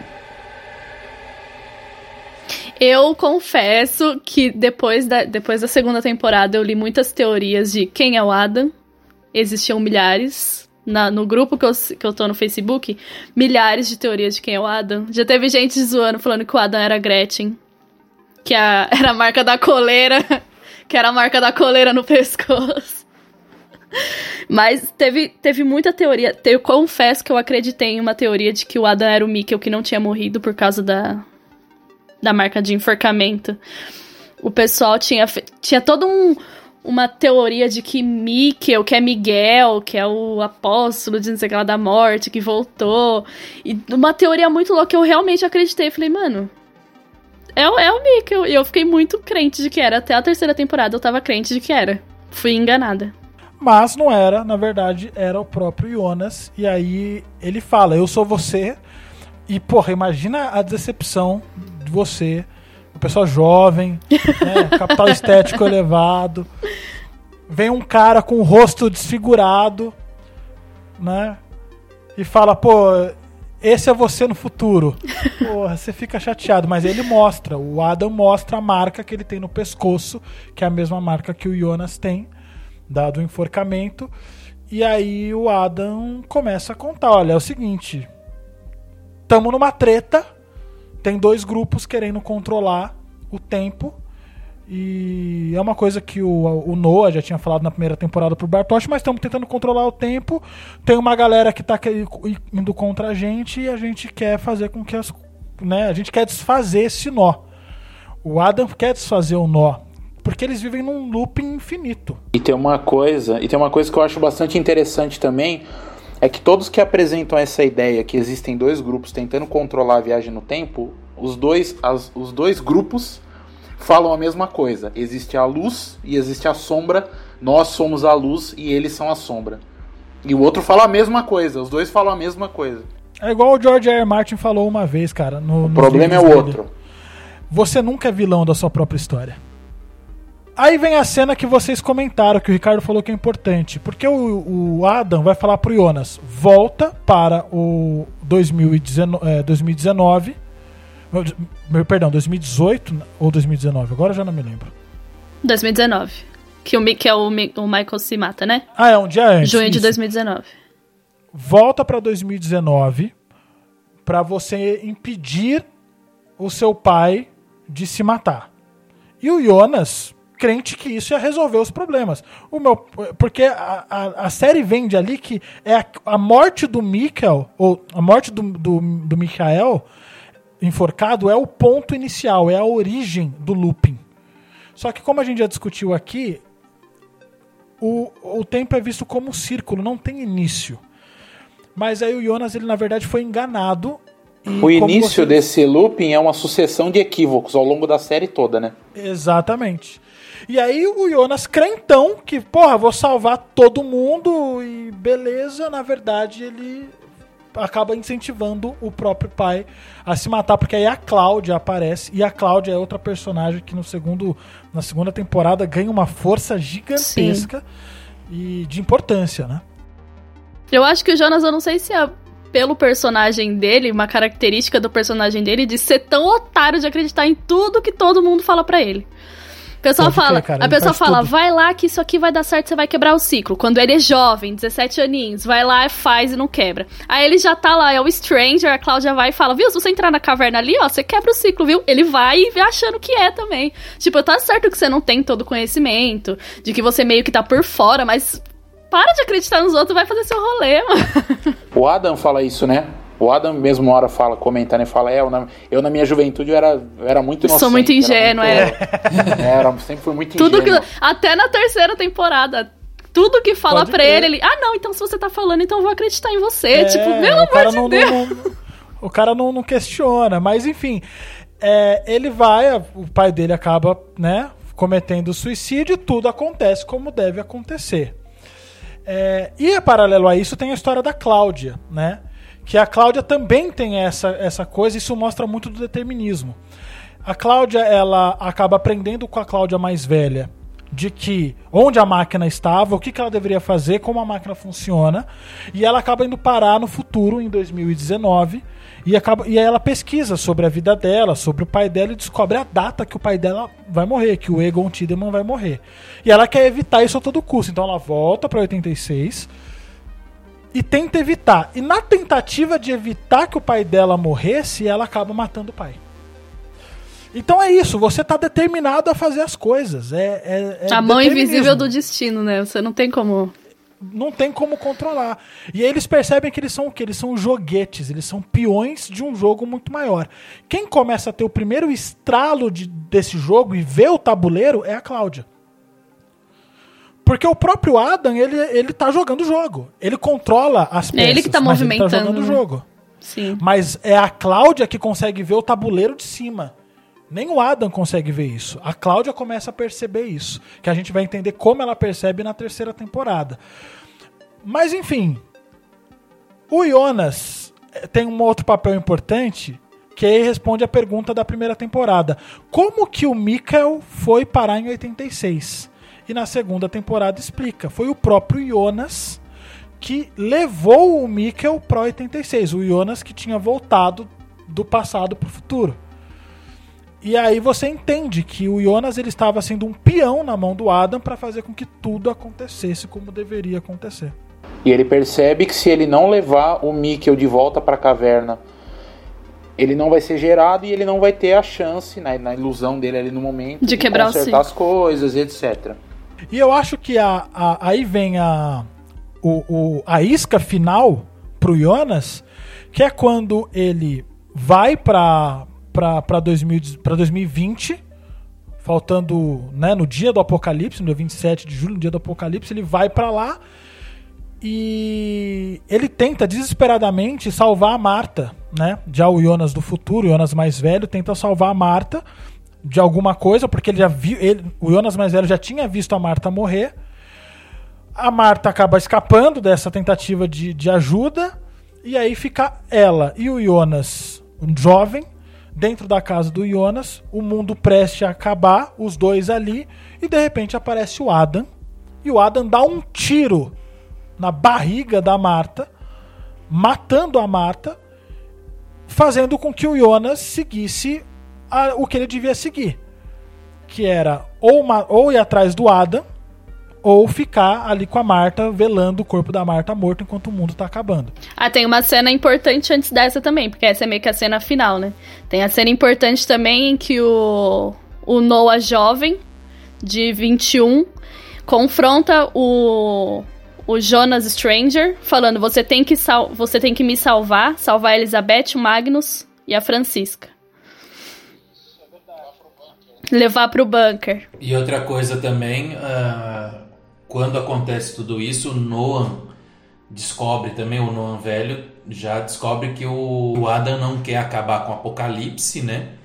E aí ele descobre que então a família dele não vai ser salva. E aí a Agnes também mata, a Agnes, que é a irmã dele, mata o Noam. Então daí o E aí a gente também tem a apresentação mais profunda da Agnes, que a gente descobre que é mãe do Tronta, que é pai do Uric, que nananana. E, e que eu, eu fiquei a, a temporada toda acreditando que o marido da Agnes era o Noah, até descobrir que eles eram irmãos. Tanto que ela fala que o meu, meu marido era um pastor que perdeu a fé, a gente fica, pastor, quem é pastor? O Adam. E aí na terceira temporada a gente descobre quem que é o pai. E tem a- também a cena em que o Noah tenta matar o Adam e não consegue. E o Adam fala: Você não vai conseguir me matar porque agora não é a hora nem o lugar em que eu morro. Determinismo de novo. E da Agnes é muito interessante que a Agnes ela chega, chega chegando na casa lá dos Tideman. Já chega mostrando a que veio, hein? A Agnes, que é interpretada pela é, Antietrau, se eu não me engano o nome dela, que ela, muita gente não, não, não, não- não percebe que ela é uma das atrizes mais famosas dessa série em Hollywood. Porque ela fez o Homem de Aço, né? Ela é o Olha braço aí. direito do General Zod, do, que é o vilão do filme, né? O Homem de Aço, que tem o Henry Cavill. O reboot do Superman. Um dos kryptonianos lá da nave, lá, o- a, a, a- o personagem que é braço direito do vilão do filme. Essa atriz que interpreta ela. Ela é famosa nos Estados Unidos, inclusive. Ela tinha um rosto meio familiar, assim, mas eu não. Imagina, não me liguei. Que, que, né? Pra mim, realmente, o único ator que eu fiquei ah, com, com uma pulga atrás da orelha e eu fui pesquisar depois foi, era o autor do Uric, que fazia o Hitler no, O Hitler, uhum. no Ele Está de Volta. Mas só, do resto pra mim era tudo ator novo. Parabéns aí pelo casting, vocês acharam atores legais. mas é interessante isso. Tem uma questão que até agora eu não aceito, que, como aconteceu, eu não- nunca vou aceitar. Que é como é que a Gretchen passou o portão pra ir viajar no tempo. Não, mas isso explica. Como que ela passa? A porta Foi- tava aberta? O que, É. aconteceu? Eu também não entendi al- muito não, bem. alguém, alguém colocou de propósito ela lá. Então, mas quem? quem que abriu a porta pra Gretchen passar? Isso que eu fico, tipo. Não tinha É, ninguém isso na ficou meio caverna. esquisito. E ela só foi, foi pra trás do, do negócio e foi embora. Quem que abriu? A, a gente sabe que foi o, o Helga que colocou e falou pra ela entrar na caverna. Só que da caverna até o portão. Se você pesquisar aí rapidinho, acho que você vai encontrar. Quem que é a Gretchen? Escreve aí. Quem que é a Gretchen aí? A, ca- a É cachorra da Cláudia. Tiedemann. Ah, tá. Eu fiquei encacucada com esse negócio desde a hora que eu vi. Eu acho que foi a própria Cláudia, mais velha, que abriu a passagem pra cachorra passar pra que, enfim, pudesse acontecer o- os eventos, né? Pra que ela pudesse. Lembrei, a própria Cláudia mais velha faz isso pra que quando ela pudesse encontrar a Cláudia mais nova na usina, ela pudesse comprovar que ela, Ah, ela era a Cláudia. Ela, ela tinha Ah, uma tá. cachorra pra barganhar, é verdade. Tá bom, tá bom, tá bom. Entendeu? Tô mais satisfeita Então agora. foi- Não, não, não foi sem querer, não foi a cachorra que abriu a porta lá e. Não. É, rolou, rolou esse esquema aí. Tá, tô satisfeita Bom, com a resposta. é, outra coisa importante que acontece é a viagem no tempo da Hannah. A Hannah vai pra 53 Sim, sim. e ela só pra. Mano, ela, ela é uma personagem do mal, velho. Porque ela vai pra 53 só pra olhar pra cara do Urich ferrado e falar: Você nunca me disse eu te amo, sabia? e, e vaza dali, cara. E aí ela acaba se envolvendo, né? Conhecendo o, o Egon. e aí depois a gente conta o que acontece com os dois. Mas ela faz essa viagem do tipo, ah, mano, eu cansei desse, desse período, eu vou viver. Eu vou viver em, em outro período e foda-se. Eu não quero mais viver aqui. Ela tava pé da vida porque o Yurich não queria ficar com ela. Ela, ela ainda fala pra ele, né? Então, se você tivesse a oportunidade, você escolheria eu ou a Catarina? Ele, não, se você me tirar daqui, eu fico com você. É, não acredito em você. Tchau. fica aí, fica aí. Mancada, cara. Mancada, mancada. Outra coisa extremamente importante que é explicado na segunda temporada. Quem que é a Charlotte? Sim, nossa, esse pra mim foi o. Psh, Mind blowing dessa temporada, foi isso. Paradoxo de Bootstrap. São mãe e filha ao mesmo tempo, ambas, né? Exato, a Charlotte é mãe da Elizabeth. A Elizabeth ela acaba é, se envolvendo, casando, né? Tendo uma filha com o Noah. É, porque os dois sobrevivem no, no- ao apocalipse. Porque eles estão no bunker, filha né? É, é roubada por não sabemos quem ainda, mas saberemos na terceira temporada, ela é roubada, levada para um outro tempo. Essa criança que é, que é fruta, fruto do Noah com a Elizabeth é adotada pelo Tannhaus, pelo, pelo Isso aí. Relojeira. ela vira Charlotte adulta, conhece o Peter, casa com o Peter, tem a Elizabeth que e aí você volta de novo pro ciclo. Então, a Elizabeth é mãe da Charlotte e a Charlotte é mãe da Elizabeth. Exatamente. E cara, aceita. Aceita, não tenta entender. Só aceita. Que é, que é isso que é isso que acontece, que vai ser muito mais explorado na terceira temporada. Mas essa revelação muda muita coisa, porque você tira do Noah o papel do grande vilão, que era que Ele na vira o temporada. Snape de Dark, né? Ele faz isso com um propósito. Exatamente. Exatamente. E aí você tem o desfecho, que é o Adam dando um tiro na Marta no dia, no horário do apocalipse. A Marta morta ali no chão. O Adam vai embora e fala: Ó, é o seguinte, você vai ter duas escolhas. Ou você vai vir atrás de mim pra se vingar, ou você vai ficar aí com a Marta. E o Jonas acaba fazendo o que ele sempre faz, ficando ali com a Marta. O cogumelo lá, a bola preta gigante consumindo o espaço, o mundo pra prestes a acabar. E aí você fala, já era, o Jonas vai morrer no apocalipse, é assim que acontece. Eu até comecei a pensar, bom, ele vai sofrer radiação e é assim que ele vai ficar deformado. E a partir daí, com ódio da morte da Marta, que ele vai começar a se transformar no Adam. Não, de repente aparece uma Marta A Marta de Franja. dark, gótica, com uma pokebola. Quem é você? De que tempo você é? Não, a pergunta não é de que tempo que eu sou, é de que mundo eu sou. Bom, acabou a segunda temporada. Eu confesso, eu confesso que eu fiquei com medo. Aí eu fiquei com bastante medo. Olhei Eu pro também, cara da. Cal e falei, meu Deus do céu, eles vão.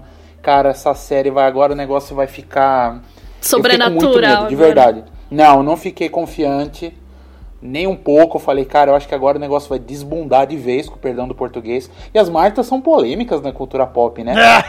Porque, né? É, uma porra, é. O Batman vs Superman já tinha, ó, Batman vs Superman já tinha dado esse spoiler em 2016. Salve Sim. a Marta. A Sim. Marta é a chave, a Marta é o Você tem que salvar a Marta. O problema é a Marta. Sempre uma Marta é um problema, então e uma solução ao mesmo tempo. Então, Porque o interessante é que até esse momento, na hora que ela fala que na verdade é a última frase praticamente da segunda temporada, eu não tinha a ideia de que teriam outros mundos. Essa. Não, ninguém tinha. É, eu, não, ninguém tinha. E daí ela é a última frase da segunda temporada, depois de não sei quantos capítulos, e aí vai deixar atenção pro, pra terceira temporada, né? Que é essa questão de, de ter os outros mundos, né? Que não, não tinha sido explorado até então.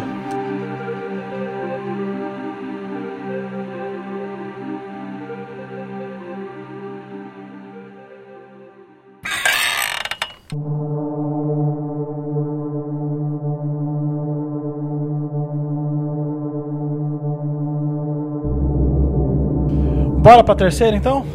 Bora, todos os spoilers liberados. Agora é isso mesmo. Agora- Faz duas horas que eu estou aguardando. Ai, graças pra- a Deus. Todos os spoilers liberados. Fala, Felipe. Fala pro pessoal. se- Terceira temporada, se você não assistiu ainda, não continue o podcast, porque você vai receber spoiler a partir de agora. Spoiler tá ou liberado. continue, ou continue e receba os spoilers, porque de repente isso daí, né? Ah, vai é, que o só- negócio dá uma, né? Você precisa, às vezes, você precisa saber os spoilers da terceira antes de assistir, porque é o ciclo, cara. Pode ser. É quem sabe ser. você entenda. Pode crer. Só conta e risco, malandro. Ficou é spoiler na cara. Muito bem, terceira temporada. Nós descobrimos que existe um universo, uma realidade paralela a que existe no, no que a gente acompanhou até aqui. O primeiro episódio. Viagem no tempo, né? Viagem no, tempo tempo e misturado no com um monte de referências e alegorias religiosas, agora com o universo paralelo. Eu falei, pronto. Falei pra cá. Agora o meu medo é eles acabarem, acabarem com o final dessa série, cara. Fiquei muito preocupado. Pra mim, eu falei, cara, eles não vão conseguir explicar o que eles querem explicar e vai, Eu também. Vai ficar zoadinho. Eu pensei a também, oito episódios não é o suficiente pra poder Falei, responder tudo que a gente precisa é. saber e ainda explicar um contexto novo da série. Que a primeira coisa que eu pensei quando eu vi, eu falei, ah, vai ser um. É tipo o final de Once Upon a Time, por exemplo. Até a sexta temporada tava contando uma história. Na sétima eles inventaram uma história totalmente diferente e parecia outra série. Eu falei, vai ser outra série. Vão começar a colocar um outro mundo com outros personagens e vai se perder totalmente. Foi o que eu pensei. Mas a, a minha esperança é que assim, o roteiro ele tava muito amarradinho até então. Eu falei, ah, não, eles, eles, eles devem saber o que estão fazendo, não é possível. Mas aí, o primeiro episódio ele é muito legal, porque ele é um episódio que acontece no, na realidade alternativa. E assim, é tudo é trocado, tudo é espelhado. E cara, a, a- o capricho dos produtores de, de colocar tudo espelhado. E aí que vem uma coisa, então, aí, aí que vem uma coisa que a gente não, não havia notado, é que desde a abertura da primeira temporada, já havia esse espelhamento na abertura, desde o Verdade. começo da série. Eles já tinham pensado nisso desde o começo. Verdade, verdade. É isso aí, é, é o lance do, do espelhamento. E assim, você vive a vida da protagonista desse mundo paralelo que não é o Jonas, é a Marta. A Marta é, faz as vezes do Jonas ali. Porque o Jonas não existe no mundo no universo paralelo, porque o Mikkel Mundo B. no mundo B. O Mikkel não entrou no, na caverna. E se o Mikkel não entrou na caverna, ele não voltou no tempo. Se ele não voltou no tempo, não conheceu a Hannah. Se não conheceu a Hannah, ele- o, o Jonas não nasceu. Então o Jonas não existe. E isso explica uma frase que a Cláudia fala na segunda temporada. Eu já vi um mundo sem você. E não é melhor do que esse. Porque a Cláudia, ela é a única personagem que, de novo, ela sabe do jogo e ela transita entre os dois mundos e vai costurando essas ideias. Mas, Isso enfim, me deixou confuso. Isso me deixou bastante confuso. Não sei quem inventou o dispositivo redondo. Não sei como que a Cláudia desvendou todo esse mistério. Como que a Cláudia se antecipou a todas as questões da, do Adão e Eva, né? Da, da Marta e do, do Jonas velhos lá e tal. Isso aí pra mim ficou meio, ficou meio confuso. Só aceitei que foi ela que descobriu, que ela entendeu. Pronto, acabou, segue o jogo. Eu acho que ela começou. Como tudo se passa muito paralelamente, tudo acontecendo ao mesmo tempo, ela realmente descobriu essa coisa de Adão e Eva, Mundo 1, Mundo 2, quando a Cláudia do Mundo 2 foi visitar ela no futuro e contou pra ela que ela era do Mundo 2, aí ela matou depois de um tempo, né? Que ela acaba matando essa outra Cláudia e, e começa a ter. pegar a bolinha e transitar entre. sendo as duas Cláudias. Eu acho que foi aí que ela começou a entender. Exatamente, porque a Cláudia é a única que recebe a informação de que existem mundos paralelos. Nem o Adam tem essa informação. E nem a Marta, nem a Eva. Não, na verdade a Eva tem. A Eva, A Eva tem, tem. é verdade. O Adam tem. não tem. O Adam Né? não tem. O Adam não tem. A Eva sabe desse, do- dos mundos, tanto que A Marta viaja com essa bolinha. Exato. E você começa a perceber o quê? Que o que acontece no mundo A tá totalmente ligado ao que acontece no mundo B. E o que acontece no mundo B tá totalmente ligado ao que acontece no mundo A. Então eles ficam se ele- eles eles se interconectam, né? Eles não são só Ou paralelos. seja, o nó é maior. Muito maior é do que maior. achavam. Mas, mas uma coisa assim que, que eu logo percebi no mundo B é que aparentemente, não sei se é porque foi gravado depois, né, ou se é alguma coisa de propósito, eles representam os atores um- pouco mais velhos assim. Ah, não, isso aí é, O é elenco tempo- envelheceu. O elenco envelheceu mesmo. Tanto que não usaram o Mikkel, né? O Mikkel É, não o foi Mikko- usado O na terceira aparece só um pouquinho, né? É, até ele tá meio que duas cenas, ele tá meio deitado assim, meio de para não aparecer muito ele. Mas é, no mundo A, o Magnus, por exemplo, não tem tudo aquilo de tatuagem, né? Ele não tem nenhuma, na No verdade. mundo- no mundo B ele aparece todo tatuado. Então assim, Cabelo preto. isso A Francisca é surda, A né? Francisca surda. Sim, mas assim, a, a questão de o Magnus com as tatuagens já pareceu até mais velho, né? Ele já, claro, como foi filmado depois, ele já é mais velho, mas isso ainda representa ele mais velho ainda. E vai mostrando toda essa questão, né? Do que tinha, tem no mundo A, tem no mundo B. No mundo A, quem é surda e muda é a irmã da, da Francisca, né? Que é a Elizabeth. é Elizabeth. No, no mundo B, é, isso eles acabam trocando. Mas uma coisa interessante que é o Uric, né? Que no mundo A trai a esposa, no mundo B ele também vai Trai trair a as duas. É. Então são coisas que. Traiu as duas, né? No mundo B. Tá vendo? Eu tô falando que é boy Exatamente. lixo. Tô falando que é boy lixo. Escrotíssimo. Acaba sempre acontecendo a mesma coisa. Sim, é um negócio cíclico, os comportamentos se repetem, então é um detalhe importantíssimo. No mundo A, o Waller não tem um olho. E no mundo B ele não tem um braço. Não tem um dia de paz, Que depois, que depois a gente percebe que não, não faz diferença nenhuma pra série. Nenhuma. Mas enfim. É piadinha Então, interna da produção. Piada interna. Os caras falaram, ah, Nossa. porque assim, o vôlei, o cara que faz o vôlei, Conta aí, Felipe. ele sofreu um acidente de set no, no início das gravações. E os caras não iam é, poder ficar esperando ele melhorar pra, pra continuar. Então bota um tapão no olho dele ou substitui. E aí, pra ele não ser substituído, colocou um tapão e aí ficou meio que um mistério. Nossa, o que aconteceu com o olho do Voller, né? Um monte de gente teorizando. Ai, quem será que é ele no futuro? Certeza. E nem era nada a ver. Nada. Aí no, no, mundo, no mundo B ele não tem um braço. Então vamos zoar o cara.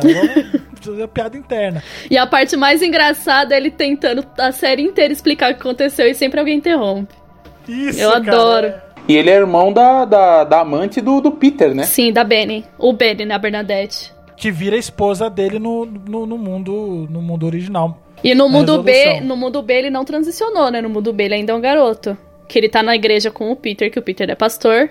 E ele tá na igreja com o Peter quando ele- a Charlotte vai confrontar ele. Ele tá conversando no banco da igreja Sim. com ele, ele, ele ainda tem um aspecto de, de homem, uma aparência de Ele não rapaz. transicionou. Caraca, eu não per... era ele? Eu não percebi. Era ele, que ele ainda sai olhando pra trás, meio que sensualizando pra ele. Tipo, ah, tchau, gatinho. Caraca. Ele- é uma conversa, percebi. um diálogo meio erótico dos dois ali e tal. Você percebe que fica um clima meio esquisito. Por né? isso que eles assustam quando a Charlotte chega.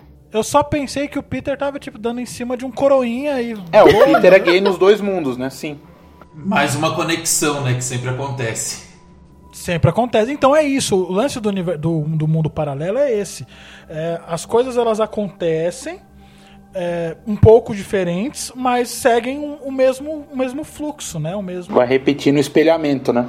repetindo espelhamento. Tanto que, se no mundo A o, o chefão é o, o Jonas mais velho, que é o Adam, no mundo B, quem é a chefona é a Marta mais velha, que é a Eva. E aí você já vem com, com a, a, a referência bíblica de Adão e Eva. E é com a Eva que você vai começar a entender a árvore genealógica de todo mundo, blá blá blá. E o surgimento, né, da, daquela figura que é a mais enigmática da série, que são aquelas. Aquele. O rapaz que tem o lábio rachado, né? Que tem Sim. ele criança, ele adulto e ele idoso. Os três andam juntos, você não sabe, não, ele não tem nome, você não entende nada. Mas você descobre que depois ele é o filho do Jonas com a Marta. O Jonas do mundo A com a Marta do mundo B. Pior que isso eu imaginei antes também. Uns dois episódios antes, eu Caraca. eu até comentei Ah, com a Cal. cê Falei, é eu, acho mesmo, que ele é o fi- eu acho que ele é filho da Marta e do Jonas, porque Adão e Eva começou um mundo novo. Será que não foram eles que Isso. geraram esse? Pior que era isso mesmo, cara. E a função desse, desse cara que não tem nome, que muitos estão chamando de Caim, né? Porque filho de Adão e Eva, o Caim. A função dele é manter os ciclos acontecendo. Porque a a Eva. gente percebe, sim, a gente percebe que já tinha a int- intromissão dele desde a primeira temporada. Só não foi revelado pra gente, mas ele já tava por trás de tudo, né?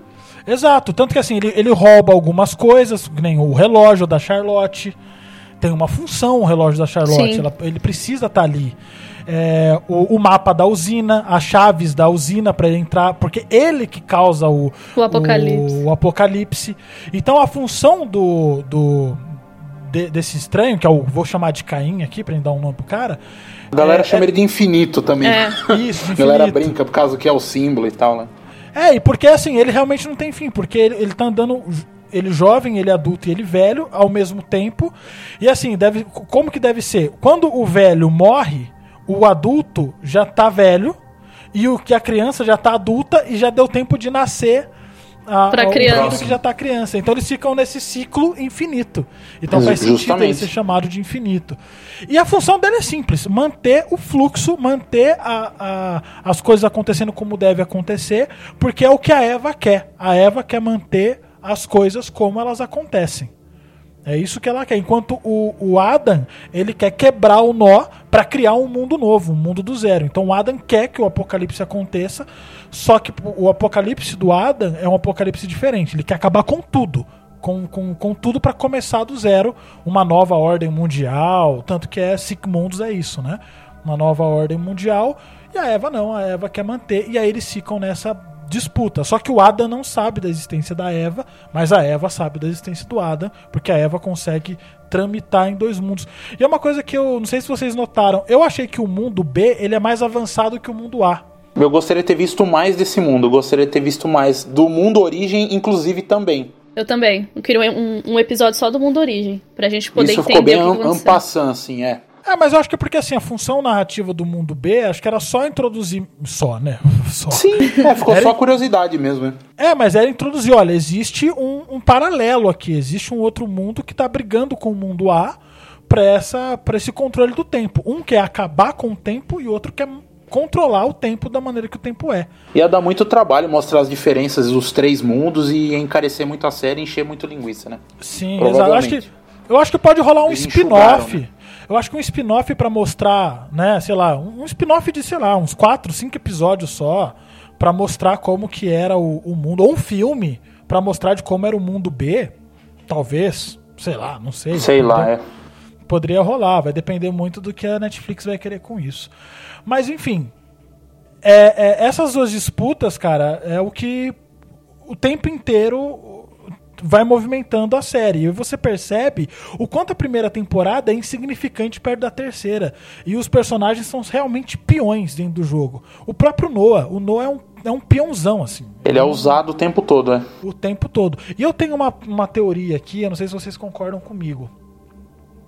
O Noah, que tem a. a- a- que casa com a, com a Elizabeth e tem a filha. Vocês perceberam que a foto é num. Num, num ambiente que não é apocalíptico? Isso, Sim. é envelhecido. Eu percebi Aham. também isso. Eu não entendi também. Eu também fiquei me perguntando quem tirou a foto e de quando que é a foto. Porque quando a Elizabeth tem a Charlotte, as pessoas que tá ali no pós-apocalipse é Cláudia Jonas, no Elizabeth bebê. Isso, E os não é, se a foto não foi tirada ali. É, é. E como que eles revelaram essa foto num pós-apocalíptico? É uns Exato. detalhes que eu fiquei tipo. Pode ser que essa foto seja, na verdade, do da Elizabeth e do e do Noah do mundo B, não do mundo A. Faz sentido. E ela foi para É, com a existência do outro mundo, né? Com, a- com o mundo, a- o mundo de origem ter rachado em duas realidades. Isso aí também é, uma, é um jeito bacana também de mascarar um monte de, de buraquinho, um monte de coisinha que, ah, não, veio da onde? Ah, veio da, da outra realidade. É tipo o Vingadores Ultimato, assim, né, mano? Tem um monte de coisa aí que você fala, não, é da hora e vamos, vamos. Eu curti pra caramba, quase só faltou chorar no cinema, mas é aquele negócio. Tem um monte de coisa que resolve na, na magia da, da ficção mesmo. Ó, vamos que vamos. Pronto, e acabou. Aceita, tá legal. Vambora. É, mas tem algumas coisas que a série explicou muito bem, assim, uns detalhezinhos que, cara, no final tem um- uma explicação muito importante. Que é o caso da história da, da moça do lago, da mulher do lago. Sim. Que na segunda temporada eles estão ali é, brincando no, no, no lago, né? É, o Magnus, o Bartosz e a, e a Marta estão lá no lago. E aí eles estão contando uma história que tinha uma mulher do lago que puxa o pé das pessoas, etc. Enfim, e isso fica, né? Você não dá a mínima atenção. E aí na terceira temporada mostra quem é a mulher do lago, cara. Que é o desfecho da Catarina, que é o desfecho assim mais triste de todos, cara. A Catarina ela volta pro passado pra tentar encontrar o Mikkel. Ela acaba não conseguindo porque o, o- a Inês e o Mikkel saíram de meio de férias, assim, e não estão ali na casa. E aí ela acaba conhecendo a mãe dela, mais jovem. A mãe dela trabalhava no hospício onde o Uri estava, estava preso. Ela vai, encontra o Urich, aí tem um momento dos dois lá, e ela promete que vai soltar o Urich dali e pegar o Mikkel e voltar pra, pra era deles, pro tempo deles. E o plano dela é ir atrás da mãe, pegar a chave da, da mãe, que ela tem uma chave lá de acesso às portas do hospício, pra liberar o Urich e eles vazarem. E aí ela tem uma briga com a mãe ali perto do lago, a mãe dela acaba matando a própria Catarina. E a, a mãe da, da Catarina, ela tem um, o brochezinho lá, o, o- o pingente do São Cristóvão, né? Que é o, o viajante. Aí aquele pingente acaba caindo na areia, que depois é encontrado pelo Jonas, ele dá pra mata, aquela coisa toda. E a, a mãe da Catarina mata ela e arrasta ela pro lago, coloca um monte de pedra na, na, na mochila e arrasta o corpo da Catarina pro lago. E cara, são esses pequenos detalhes que você não dava nada pra história da mulher do lago e de repente é um desfecho assim incrível e triste pra caramba no caso da Catarina. Mas enfim, a história segue E com a disputa dos dois, né? Enquanto a, a Marta, que é a Eva, ela sabe do que está acontecendo nos dois mundos, tentando manter a repetição perpétua, o Adam do outro lado está tentando quebrar o ciclo, é, imaginando que se ele fizer algumas coisas que ele está fazendo, ele vai conseguir quebrar. Só que aí vem uma cena importante, cara, e é uma cena também bem forte. O Jonas do mundo A e a Marta do mundo B, eles estão tentando buscar respostas para tentar acabar com, com, com tudo aquilo. Eles acham que os dois juntos vão fazer isso. E aí eles vão lá para a sala da Eva e aí acabam encontrando a Eva, a Marta de meia idade e eles começam a se confrontar. E aí aparece a Marta, um pouquinho mais velha, a Marta do mundo B, já com cabelo curto, cabelo Chanel. é, ela aparece ali também. Então tem quatro Martas na sala. A Marta, que ainda não sabe que é, de muitas coisas. A Marta que o, o- tá com o Jonas.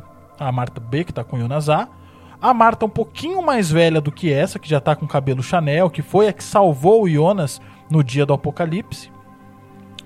A Marta de meia idade, que mandou os dois irem pra usina, o, o Jonas A com a Marta B, mas era só uma furada. E a Marta mais velha, que é a Eva. Então tem as quatro Martas ali. Não se confunda. É que falando é mais. é, Você se confunde mais. Mas assistindo você vai entender quem são essas quatro Martas. Aí a Marta de cabelo Chanel, que é a que salva o Jonas no dia do apocalipse, ela chega perto do, do, do, do Jonas e da Marta do mundo B. A Marta do mundo B fica né, em choque, vendo ela mesma ali com o cabelo cortado. E a Marta do mundo B faz a pergunta: quem é você? E a Marta de cabelo cortado só diz o seguinte: Me perdoa, eu sinto muito. E dá um tiro no peito do Jonas, matando o Jonas ali na sala da Eva.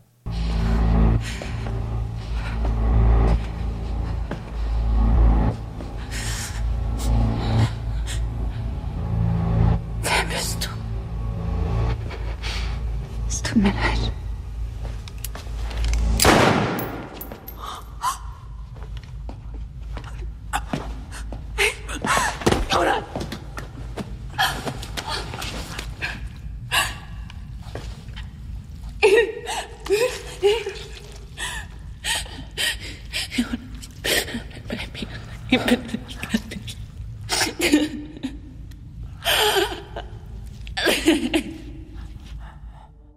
Mesmo com a morte do Jonas do mundo A, lá no mundo B, na sala da Eva, o Adam continua existindo lá no mundo A.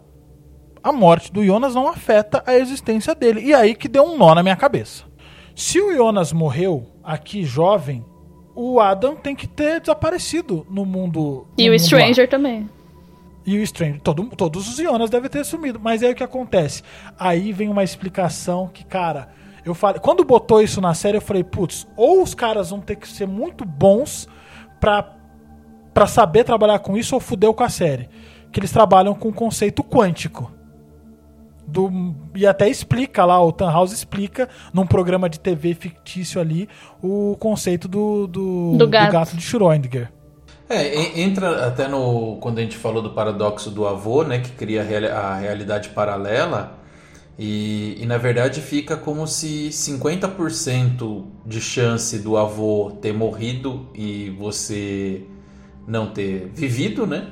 E, e 50% no caso oposto, né?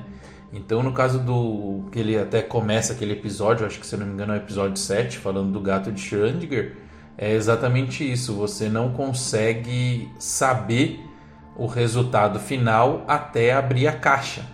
Né? Então, no caso aí da. quando a Marta mata o, o Jonas lá no mundo B, ele ainda continua num, como se fosse num mundo paralelo ou com 50% de chance de estar vivo. Por isso que ele não desaparece, né? Porque existe uma cena muito importante que é determinante pra isso.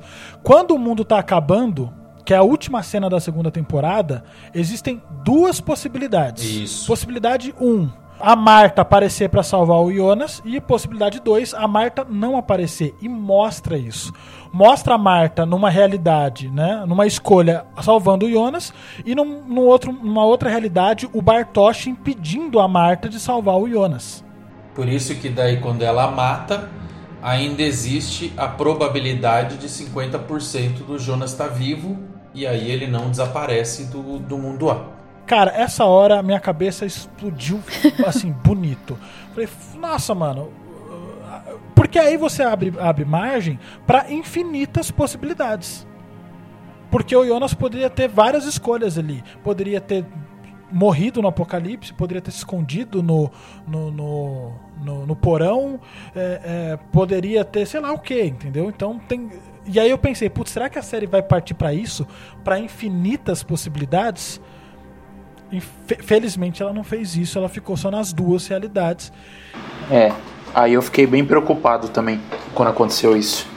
A edição dividiu a tela em dois, falou, ah, pode ser isso ou pode ser aquilo. Eu falei, agora então já era. Mas felizmente a série Sim. mostrou maestria e.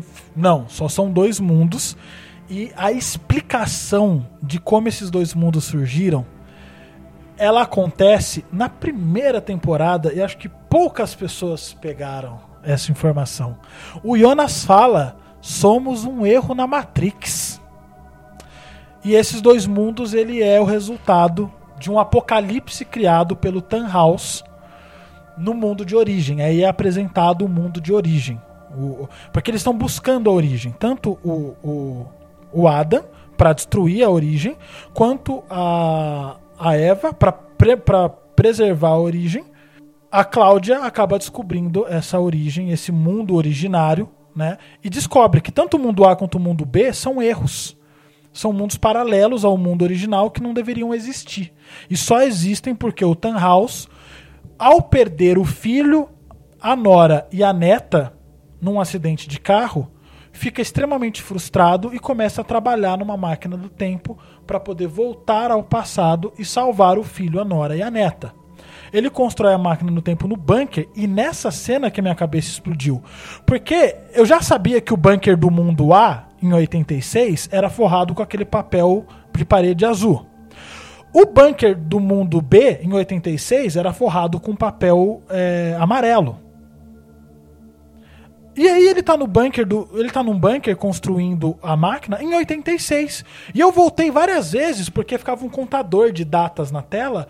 Tava lá, 1986. E ele construindo a máquina do tempo no bunker. Eu falei, mas em 86, no mundo A, era uma coisa, o bunker no mundo B era outra coisa. Não tinha esse bunker em 86. Que bunker é esse? Aí eu dei uma de, de pipão de Felipe Gonçalves e saquei na hora. Existe um terceiro mundo, O terceiro é. Né? Eu só não sabia que era o mundo original. Essa parte eu fiquei meio assim, do jeito que a Cláudia descobriu o mundo original. Tipo, ela olhou pra parede e teve um clique. Ah, tá bom, então, tem um terceiro. Tipo, não teve um. Não aprofundou muito como que ela descobriu isso. Ela só olhou pra parede, tipo, ai, tem, é, ai, tem o Adão, beleza. Ai, tem a Eva, tá bom. Ah, então deve ter um- uma origem, então. Então tem um terceiro. E saiu espalhando pra todo mundo que tinha um terceiro. De onde que ela tirou isso? É, a solução da, da Cláudia para a descoberta desse mundo original foi resolvido numa linha de diálogo.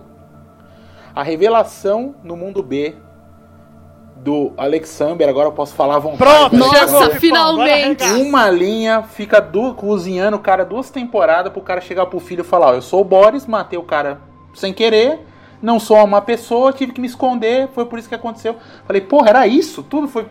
O pior é que, que uma pessoa tinha morrido. E que ele era o Boris, a gente já sabia. Quem é Alexandra Kula? Sim. Cadê o É Clausen? o irmão do investigador Então, mas cadê o da Clausen? segunda temporada. Cadê o Clausen? Então, o que aconteceu? Eu fiquei, com, fiquei, eu fiquei muito puto que esse cara não É, voltou na porque ele ainda terceira. fala que na, na segunda temporada, ele fala que quem morre foi o dono da loja que eles estavam roubando. Ou seja, era o Alexander o nome da, o dono da loja, ou o Alexander era a segunda pessoa que estava junto com o, o Boris. E se é, cadê o Alexander? Porque É, quem isso, morreu não foi o isso Alexander. ficou muito solto assim na série, né? Eu fiquei muito, eu fiquei muito brava que não explicaram isso, porque eu tava desde a primeira temporada tentando descobrir quem é Boris. Tinha toda a teoria de que o Boris era filho da Cláudia com o Egon. Enfim, o, o Felipe, eu conversei com o Felipe antes da gravação desse podcast e ele me serviu de, de alento, de consolo, que ele falou assim: o Alexander entrou ali e foi desenvolvido daquela forma na série pra confundir o espectador e depois que ele perdeu a função narrativa dele na série, simplesmente resolveram ele com uma Esquecido linha do e churrasco. falou, ó, ele não é, mesma coisa o olho do, do Waller lá, enfim, coisinhas que tipo assim, ó, é, vocês estavam olhando pra cá, mas o negócio tava acontecendo desse outro lado aqui, vocês não perceberam. Foi basicamente isso daí. É, mas eu acho que a Cláudia, ela teve a percepção justamente nessa ideia da triqueta, da tríplice. Então, assim, o tempo inteiro tá se falando em 33, em três tempos. O símbolo, né? O símbolo. Tudo relacionado. Três partes. O símbolo, exato. Por que, que existem só dois mundos? Aí ela tem essa conjectura. O que me incomoda também é mesmo que vocês. É a certeza de que existe um mundo de origem e esse mundo de origem é, é X. É, é essa certeza que me incomoda da onde ela tirou E isso. ainda a certeza de que foi disso. ocasionada pelo Tannhaus, né? Como que ela sabe que ele tava criando porque o pai morreu, não sei o que, filho E a morreu? certeza como é que eles vão pra esse mundo, né? Assim. Ah, vai assim e pronto. É.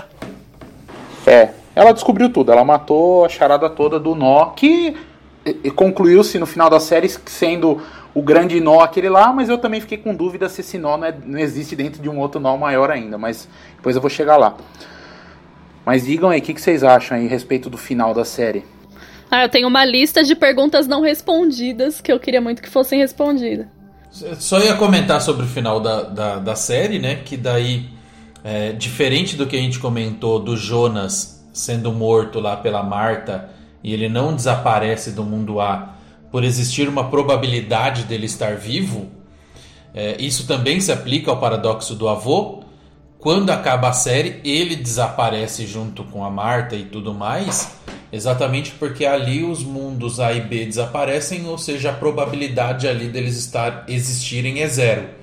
Então, então aí sim é, é coerente o desaparecimento deles e não é coerente o desaparecimento lá no, na morte é, do Jonas pela Marta, porque lá existe uma probabilidade dele estar vivo, como já foi explicado pelo gato de Schrödinger. Perfeito. Só que tem um porém, o que me incomoda muito também, assim, no final, foi se a partir do momento todas as sequências finais, todas as cenas finais da série são momentos inéditos, ou seja, está se encaminhando para o fim do ciclo, para o fim do nó. Por que, que dentro daquele túnel, então, Martas e Jonas tiveram a lembrança de já terem vistos eles próprios, um no sótão, outro no guarda-roupa, aquilo já aconteceu? Isso aí me deixou muito confuso. Eu também. É, isso aí também não ficou explicado muito, não. Quais são as suas dúvidas, Evelyn? Coloca aí na Tá. mesa aí. O diretor ele tinha deixado claro de que, ele ia, que ia ser 90% das perguntas iam ser respondidas. Eu acho que ele estava sendo sincero, porque teve algumas que eu fiquei tipo. Ah. É, a primeira que eu fiquei é quem é a mãe do Pita Doppler e quando ele foi concebido, sendo que o Helga tinha ido pro manicômio quando ele ainda era jovem. Não, ele não foi pro manicômio quando ele era jovem, ele já era já de meia idade. Mas aí ele fica desde. Depois do acidente de carro. Sim, mas aí quando. A minha pergunta que eu fico na minha cabeça é quando ele foi concebido, se ele estava ajudando o Adam antes, viajando no tempo, quando ele. Quando teve esse espaço em que ele foi concebido e onde, já que a mãe do Pita não mora, não morava em Vinden. Então, porque ele só começa a ajudar o Adam a as- com a sequência das crianças quando ele já é um adulto de meia idade. Antes disso, ele não ajuda. Ele não, ele é, ele- a gente não sabe o que acontece com o Helga quando ele, dá, quando ele volta, né? Quando ele é, volta lá pra, pra 53 até a fase adulta dele. A gente não sabe. Então ele pode ter tido uma escapada aí, sei lá, cara. É, não, eu sei. É que ele deu uma escapada, eu sei, mas eu queria. Eu, eu estava na esperança de que iam mostrar quem que era, mas só apareceu o Pita chegando no ponto de ônibus lá, e ah, oi, tudo bem, eu sou o Pita. É, uma Ah, outra coisa mais. que ficou na minha cabeça. Quando, o que era o Michael aparecendo pro Jonas coberto de matéria escura na primeira temporada, que aconteceu a mesma coisa com a Marta no, no segundo mundo? Era só uma ilusão? Tem a ver algum significado? Ah, pesadelo. Pesadelo. Só, Porque- só pesadelo. Porque só. geralmente quando é pesadelo, quando aparecia esse negócio de pesadelo, era o Jonas dormindo ou a Marta dormindo, eles acordavam desesperados, que é como acontece sempre. Mas dessa parte não teve alguma coisa que dissesse, tipo, ah, ele tá só é, delirando. Porque quando ele viu a segunda vez o Mikkel coberto de partícula no quarto dele, era um delírio e ele acordou desesperado. Mas nesse ele tava acordado, ele olhou pro lado, viu o pai dele coberto de matéria escura, que até então a gente não sabia o que que era. E deixa- ficou por isso. Acontece a mesma coisa com a Parecia Marta. sangue, né? É, então, eu fiquei até em dúvida se era sangue, se era barro, aí depois apareceu a matéria escura, e ta- talvez seja matéria escura, a gente até agora não sabe se foi delírio, se teve significado não teve, né? Porque não mostrou. Eu fiquei em dúvida do que era. significado, tem- significado deve até ter, porque assim, olha, é, o, a gente tem que lembrar que a gente tá falando de viagem no tempo. Então talvez o, o, o, o Jonas que a gente conhece ali, em algum momento ele deve ter tido um, sei lá, um déjà vu com o pai morto e com a questão da matéria escura, e o subconsciente dele acabou juntando tudo isso. Eu, tava, eu tinha até pensado, quando eu ouvi essa parte, depois um pouco mais pra frente na série, que era o Mikkel que tinha. O Michael tinha levado o Mikkel, já que ele estava ali, né? Ah, ele estava ali, então foi ele que pegou o Mikkel, nem que seja uma distração pro Jonas. Mas depois a gente viu que não era, que era o Jonas mesmo.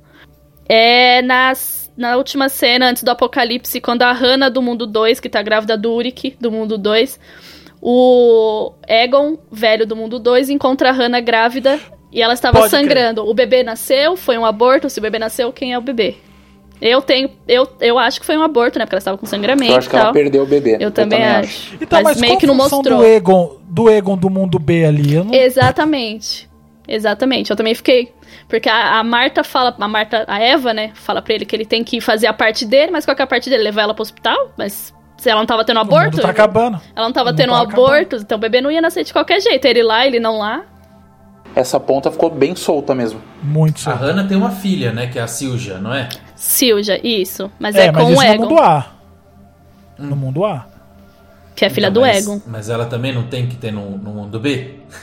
Então, mas não é com o Egon. A, a- ela, tem o, ela tá grávida do Uris. Do É. Uri, que No é. B.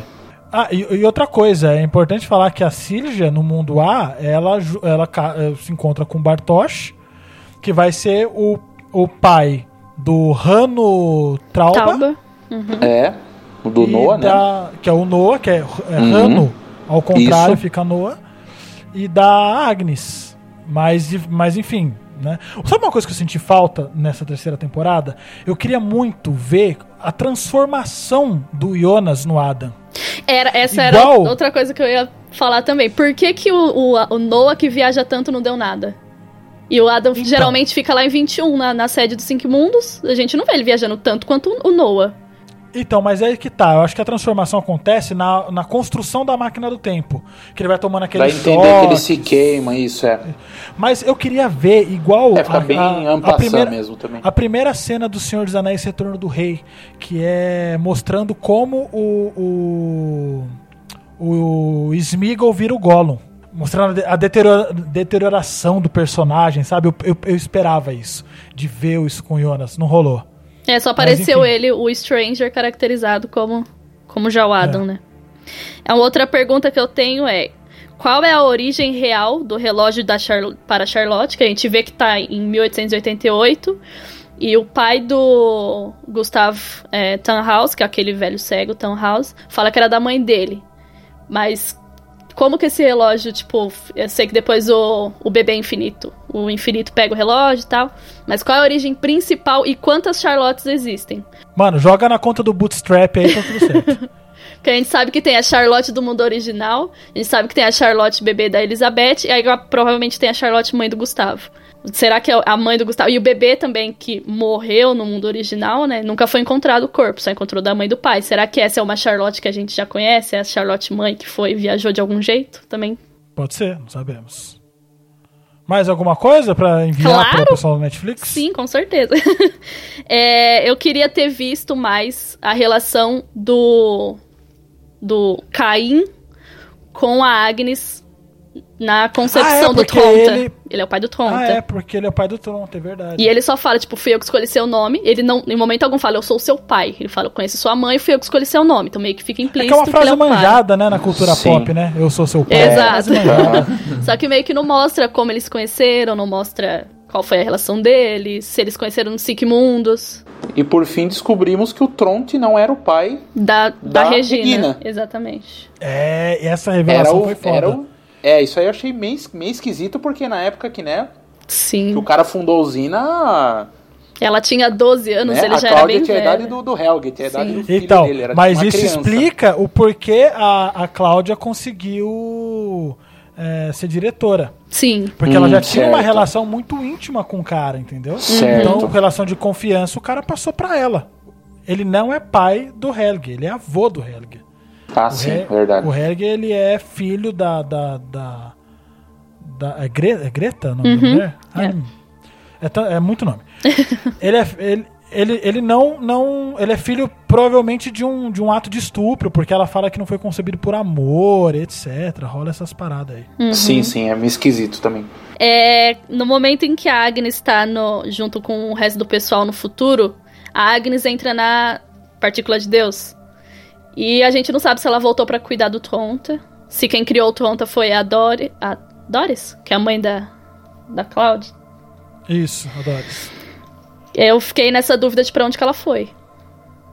Ou eu perdi, ou eu também não. Se ela voltou pra cuidar do Tonte, também tem a dúvida de quando o Tonte fala que ele ficou muito tempo no orfanato, onde é que a Cláudia tava? Ela tava no Sigmundos, ela tava indo atrás do Ah. Caim. Uma coisa que eu acho interessante, reforçando também aquela frase lá que você disse a respeito do a gente é livre pra fazer o que quer, mas não é livre pra querer o que quer. O Adam, que é o Jonas, quer destruir o mundo dele, porque ele ficou extremamente frustrado de ver que ele não consegue salvar a Marta, ou seja, é um motivo egoísta dele. Ele tá fazendo isso para satisfazer ele. A Marta quer que o mundo dela exista e que esse ciclo continue. Provavelmente para proteger o filho, para salvar o filho, que é o responsável por tudo ali, talvez. E a Cláudia dá a entender que ela só também teve essa, essa, esse desejo de descobrir o mundo original porque ela só queria o bem para Regina. E ela percebe que a Regina não se dá bem nem em um mundo nem em outro. Boa. Que é a filha dela. E né? a, a- que é a filha dela, justamente. E a questão toda da, da invenção da máquina e tal e tudo mais. Esse ciclo de, de- que envolveu um monte de gente, que um monte de gente sofreu e tal, foi por conta de um desejo egoísta do Tannhaus. Que no final das contas conseguiu o que ele queria, pois ele Conseguiu o que ele acabou queria. salvando. Ele conseguiu o que ele queria sem nem saber que isso, o que aconteceu. Não, isso é muito louco, porque quando ele constrói a máquina é pra voltar no tempo e evitar que ah, ah, o filho dele sofra acidente de carro. Em tese, ele fez isso. Ele fez uma máquina que criou dois mundos paralelos. Esses dois mundos paralelos, brigando em looping infinito pelo controle do tempo, acabaram criando é, é, dois personagens que são erros na Matrix. Esses dois personagens, quando tem a revelação de que existe um mundo original e que para eles se libertarem desse looping, eles precisam é, é, evitar que a máquina do tempo seja construída para que o, o mundo acabe e crie os mundos paralelos. No fim das contas, ele resolve o problema dele, só que ele dá uma volta E, desgraçada. e o melhor é que daí ele resolve o problema antes de criar a máquina do tempo, né? Exatamente. Que é outro paradoxo maluco que explode a sua cabeça. Então, assim, o- o- é- é, toda a história de Dark ela se resolve porque ela não aconteceu.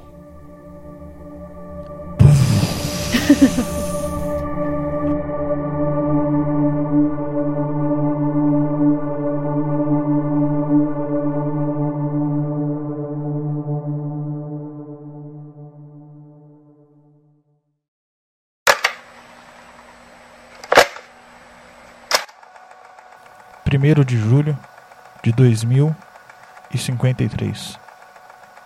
Felipe Chato falando. Depois de muito tempo sem ouvir isso, eu acabei encontrando meu podcast. Quando eu gravei ele há 33 anos atrás, eu me esqueci de falar da filosofia em Dark.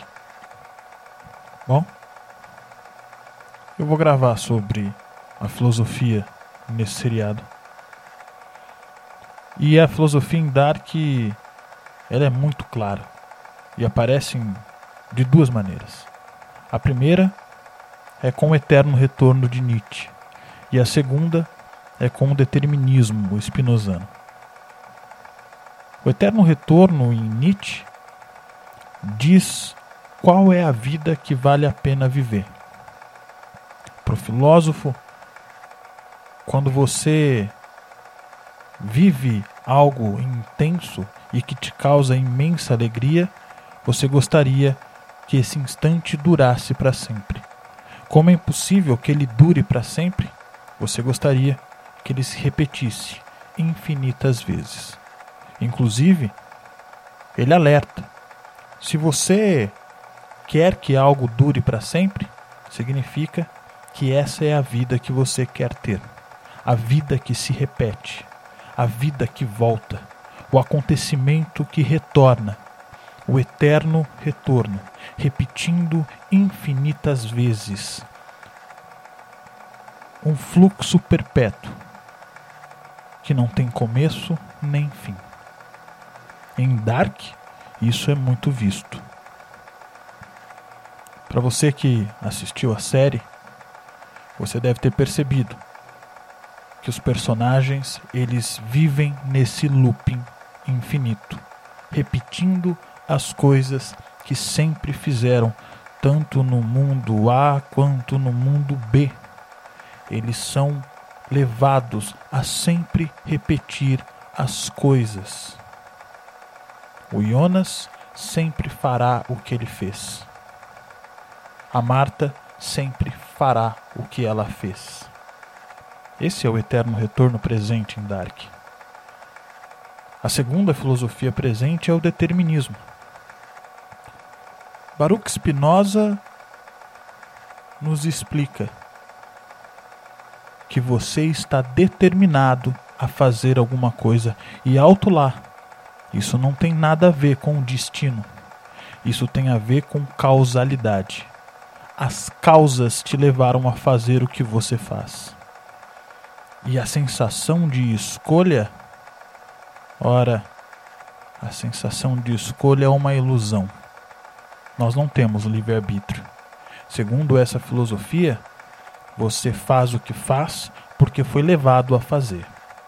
Você está ouvindo esse podcast porque foi levado a ouvir esse podcast. Eu estou gravando esse áudio porque fui levado a gravar esse áudio. As coisas que aconteceram antes, todas as coisas ao meu redor, elas colaboraram para que eu estivesse aqui e agora. E todas as coisas que estão ao seu redor colaboraram para que você esteja aí e agora. Então, você faz só aquilo que você podia fazer. Não existe escolha. Você está obrigado a fazer o que você fez, porque as causas te levaram até aí. Veja os personagens de Dark. Eles vivem nessa ideia de que não importa o quão eles queiram mudar as coisas, o futuro determina o passado, o passado determina o presente, o presente determina o futuro, e eles ficam nesse looping infinito do eterno retorno que eu falei ainda há pouco.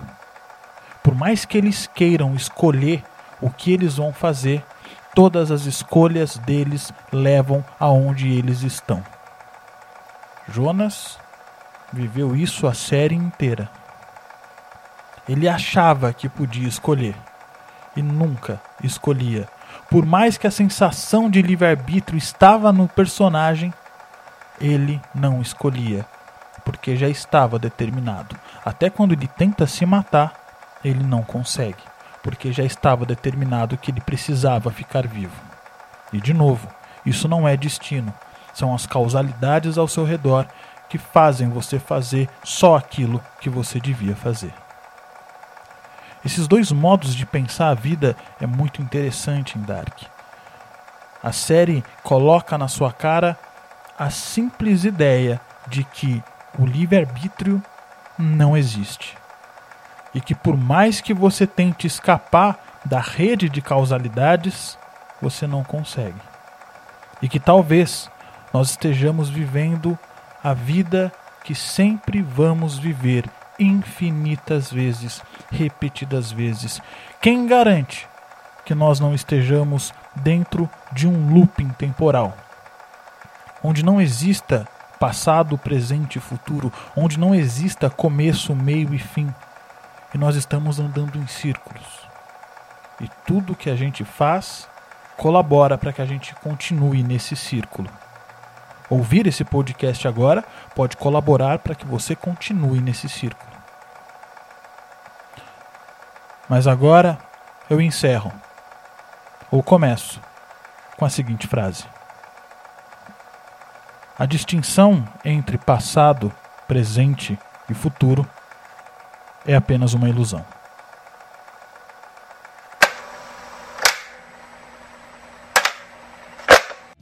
Se liga aí, porque está no ar o podcast que vem torcer as coisas. E hoje nós vamos torcer Dark. Eu sou o Felipe Chats. Eu sou o Felipe Gonçalves, do canal Sessão 7. Eu sou a Evelyn Caroline. Eu sou o Ricardo, professor de física. E tudo será torcido logo depois da nossa vinheta. Sob torção. Mas torce mesmo, viu, filho?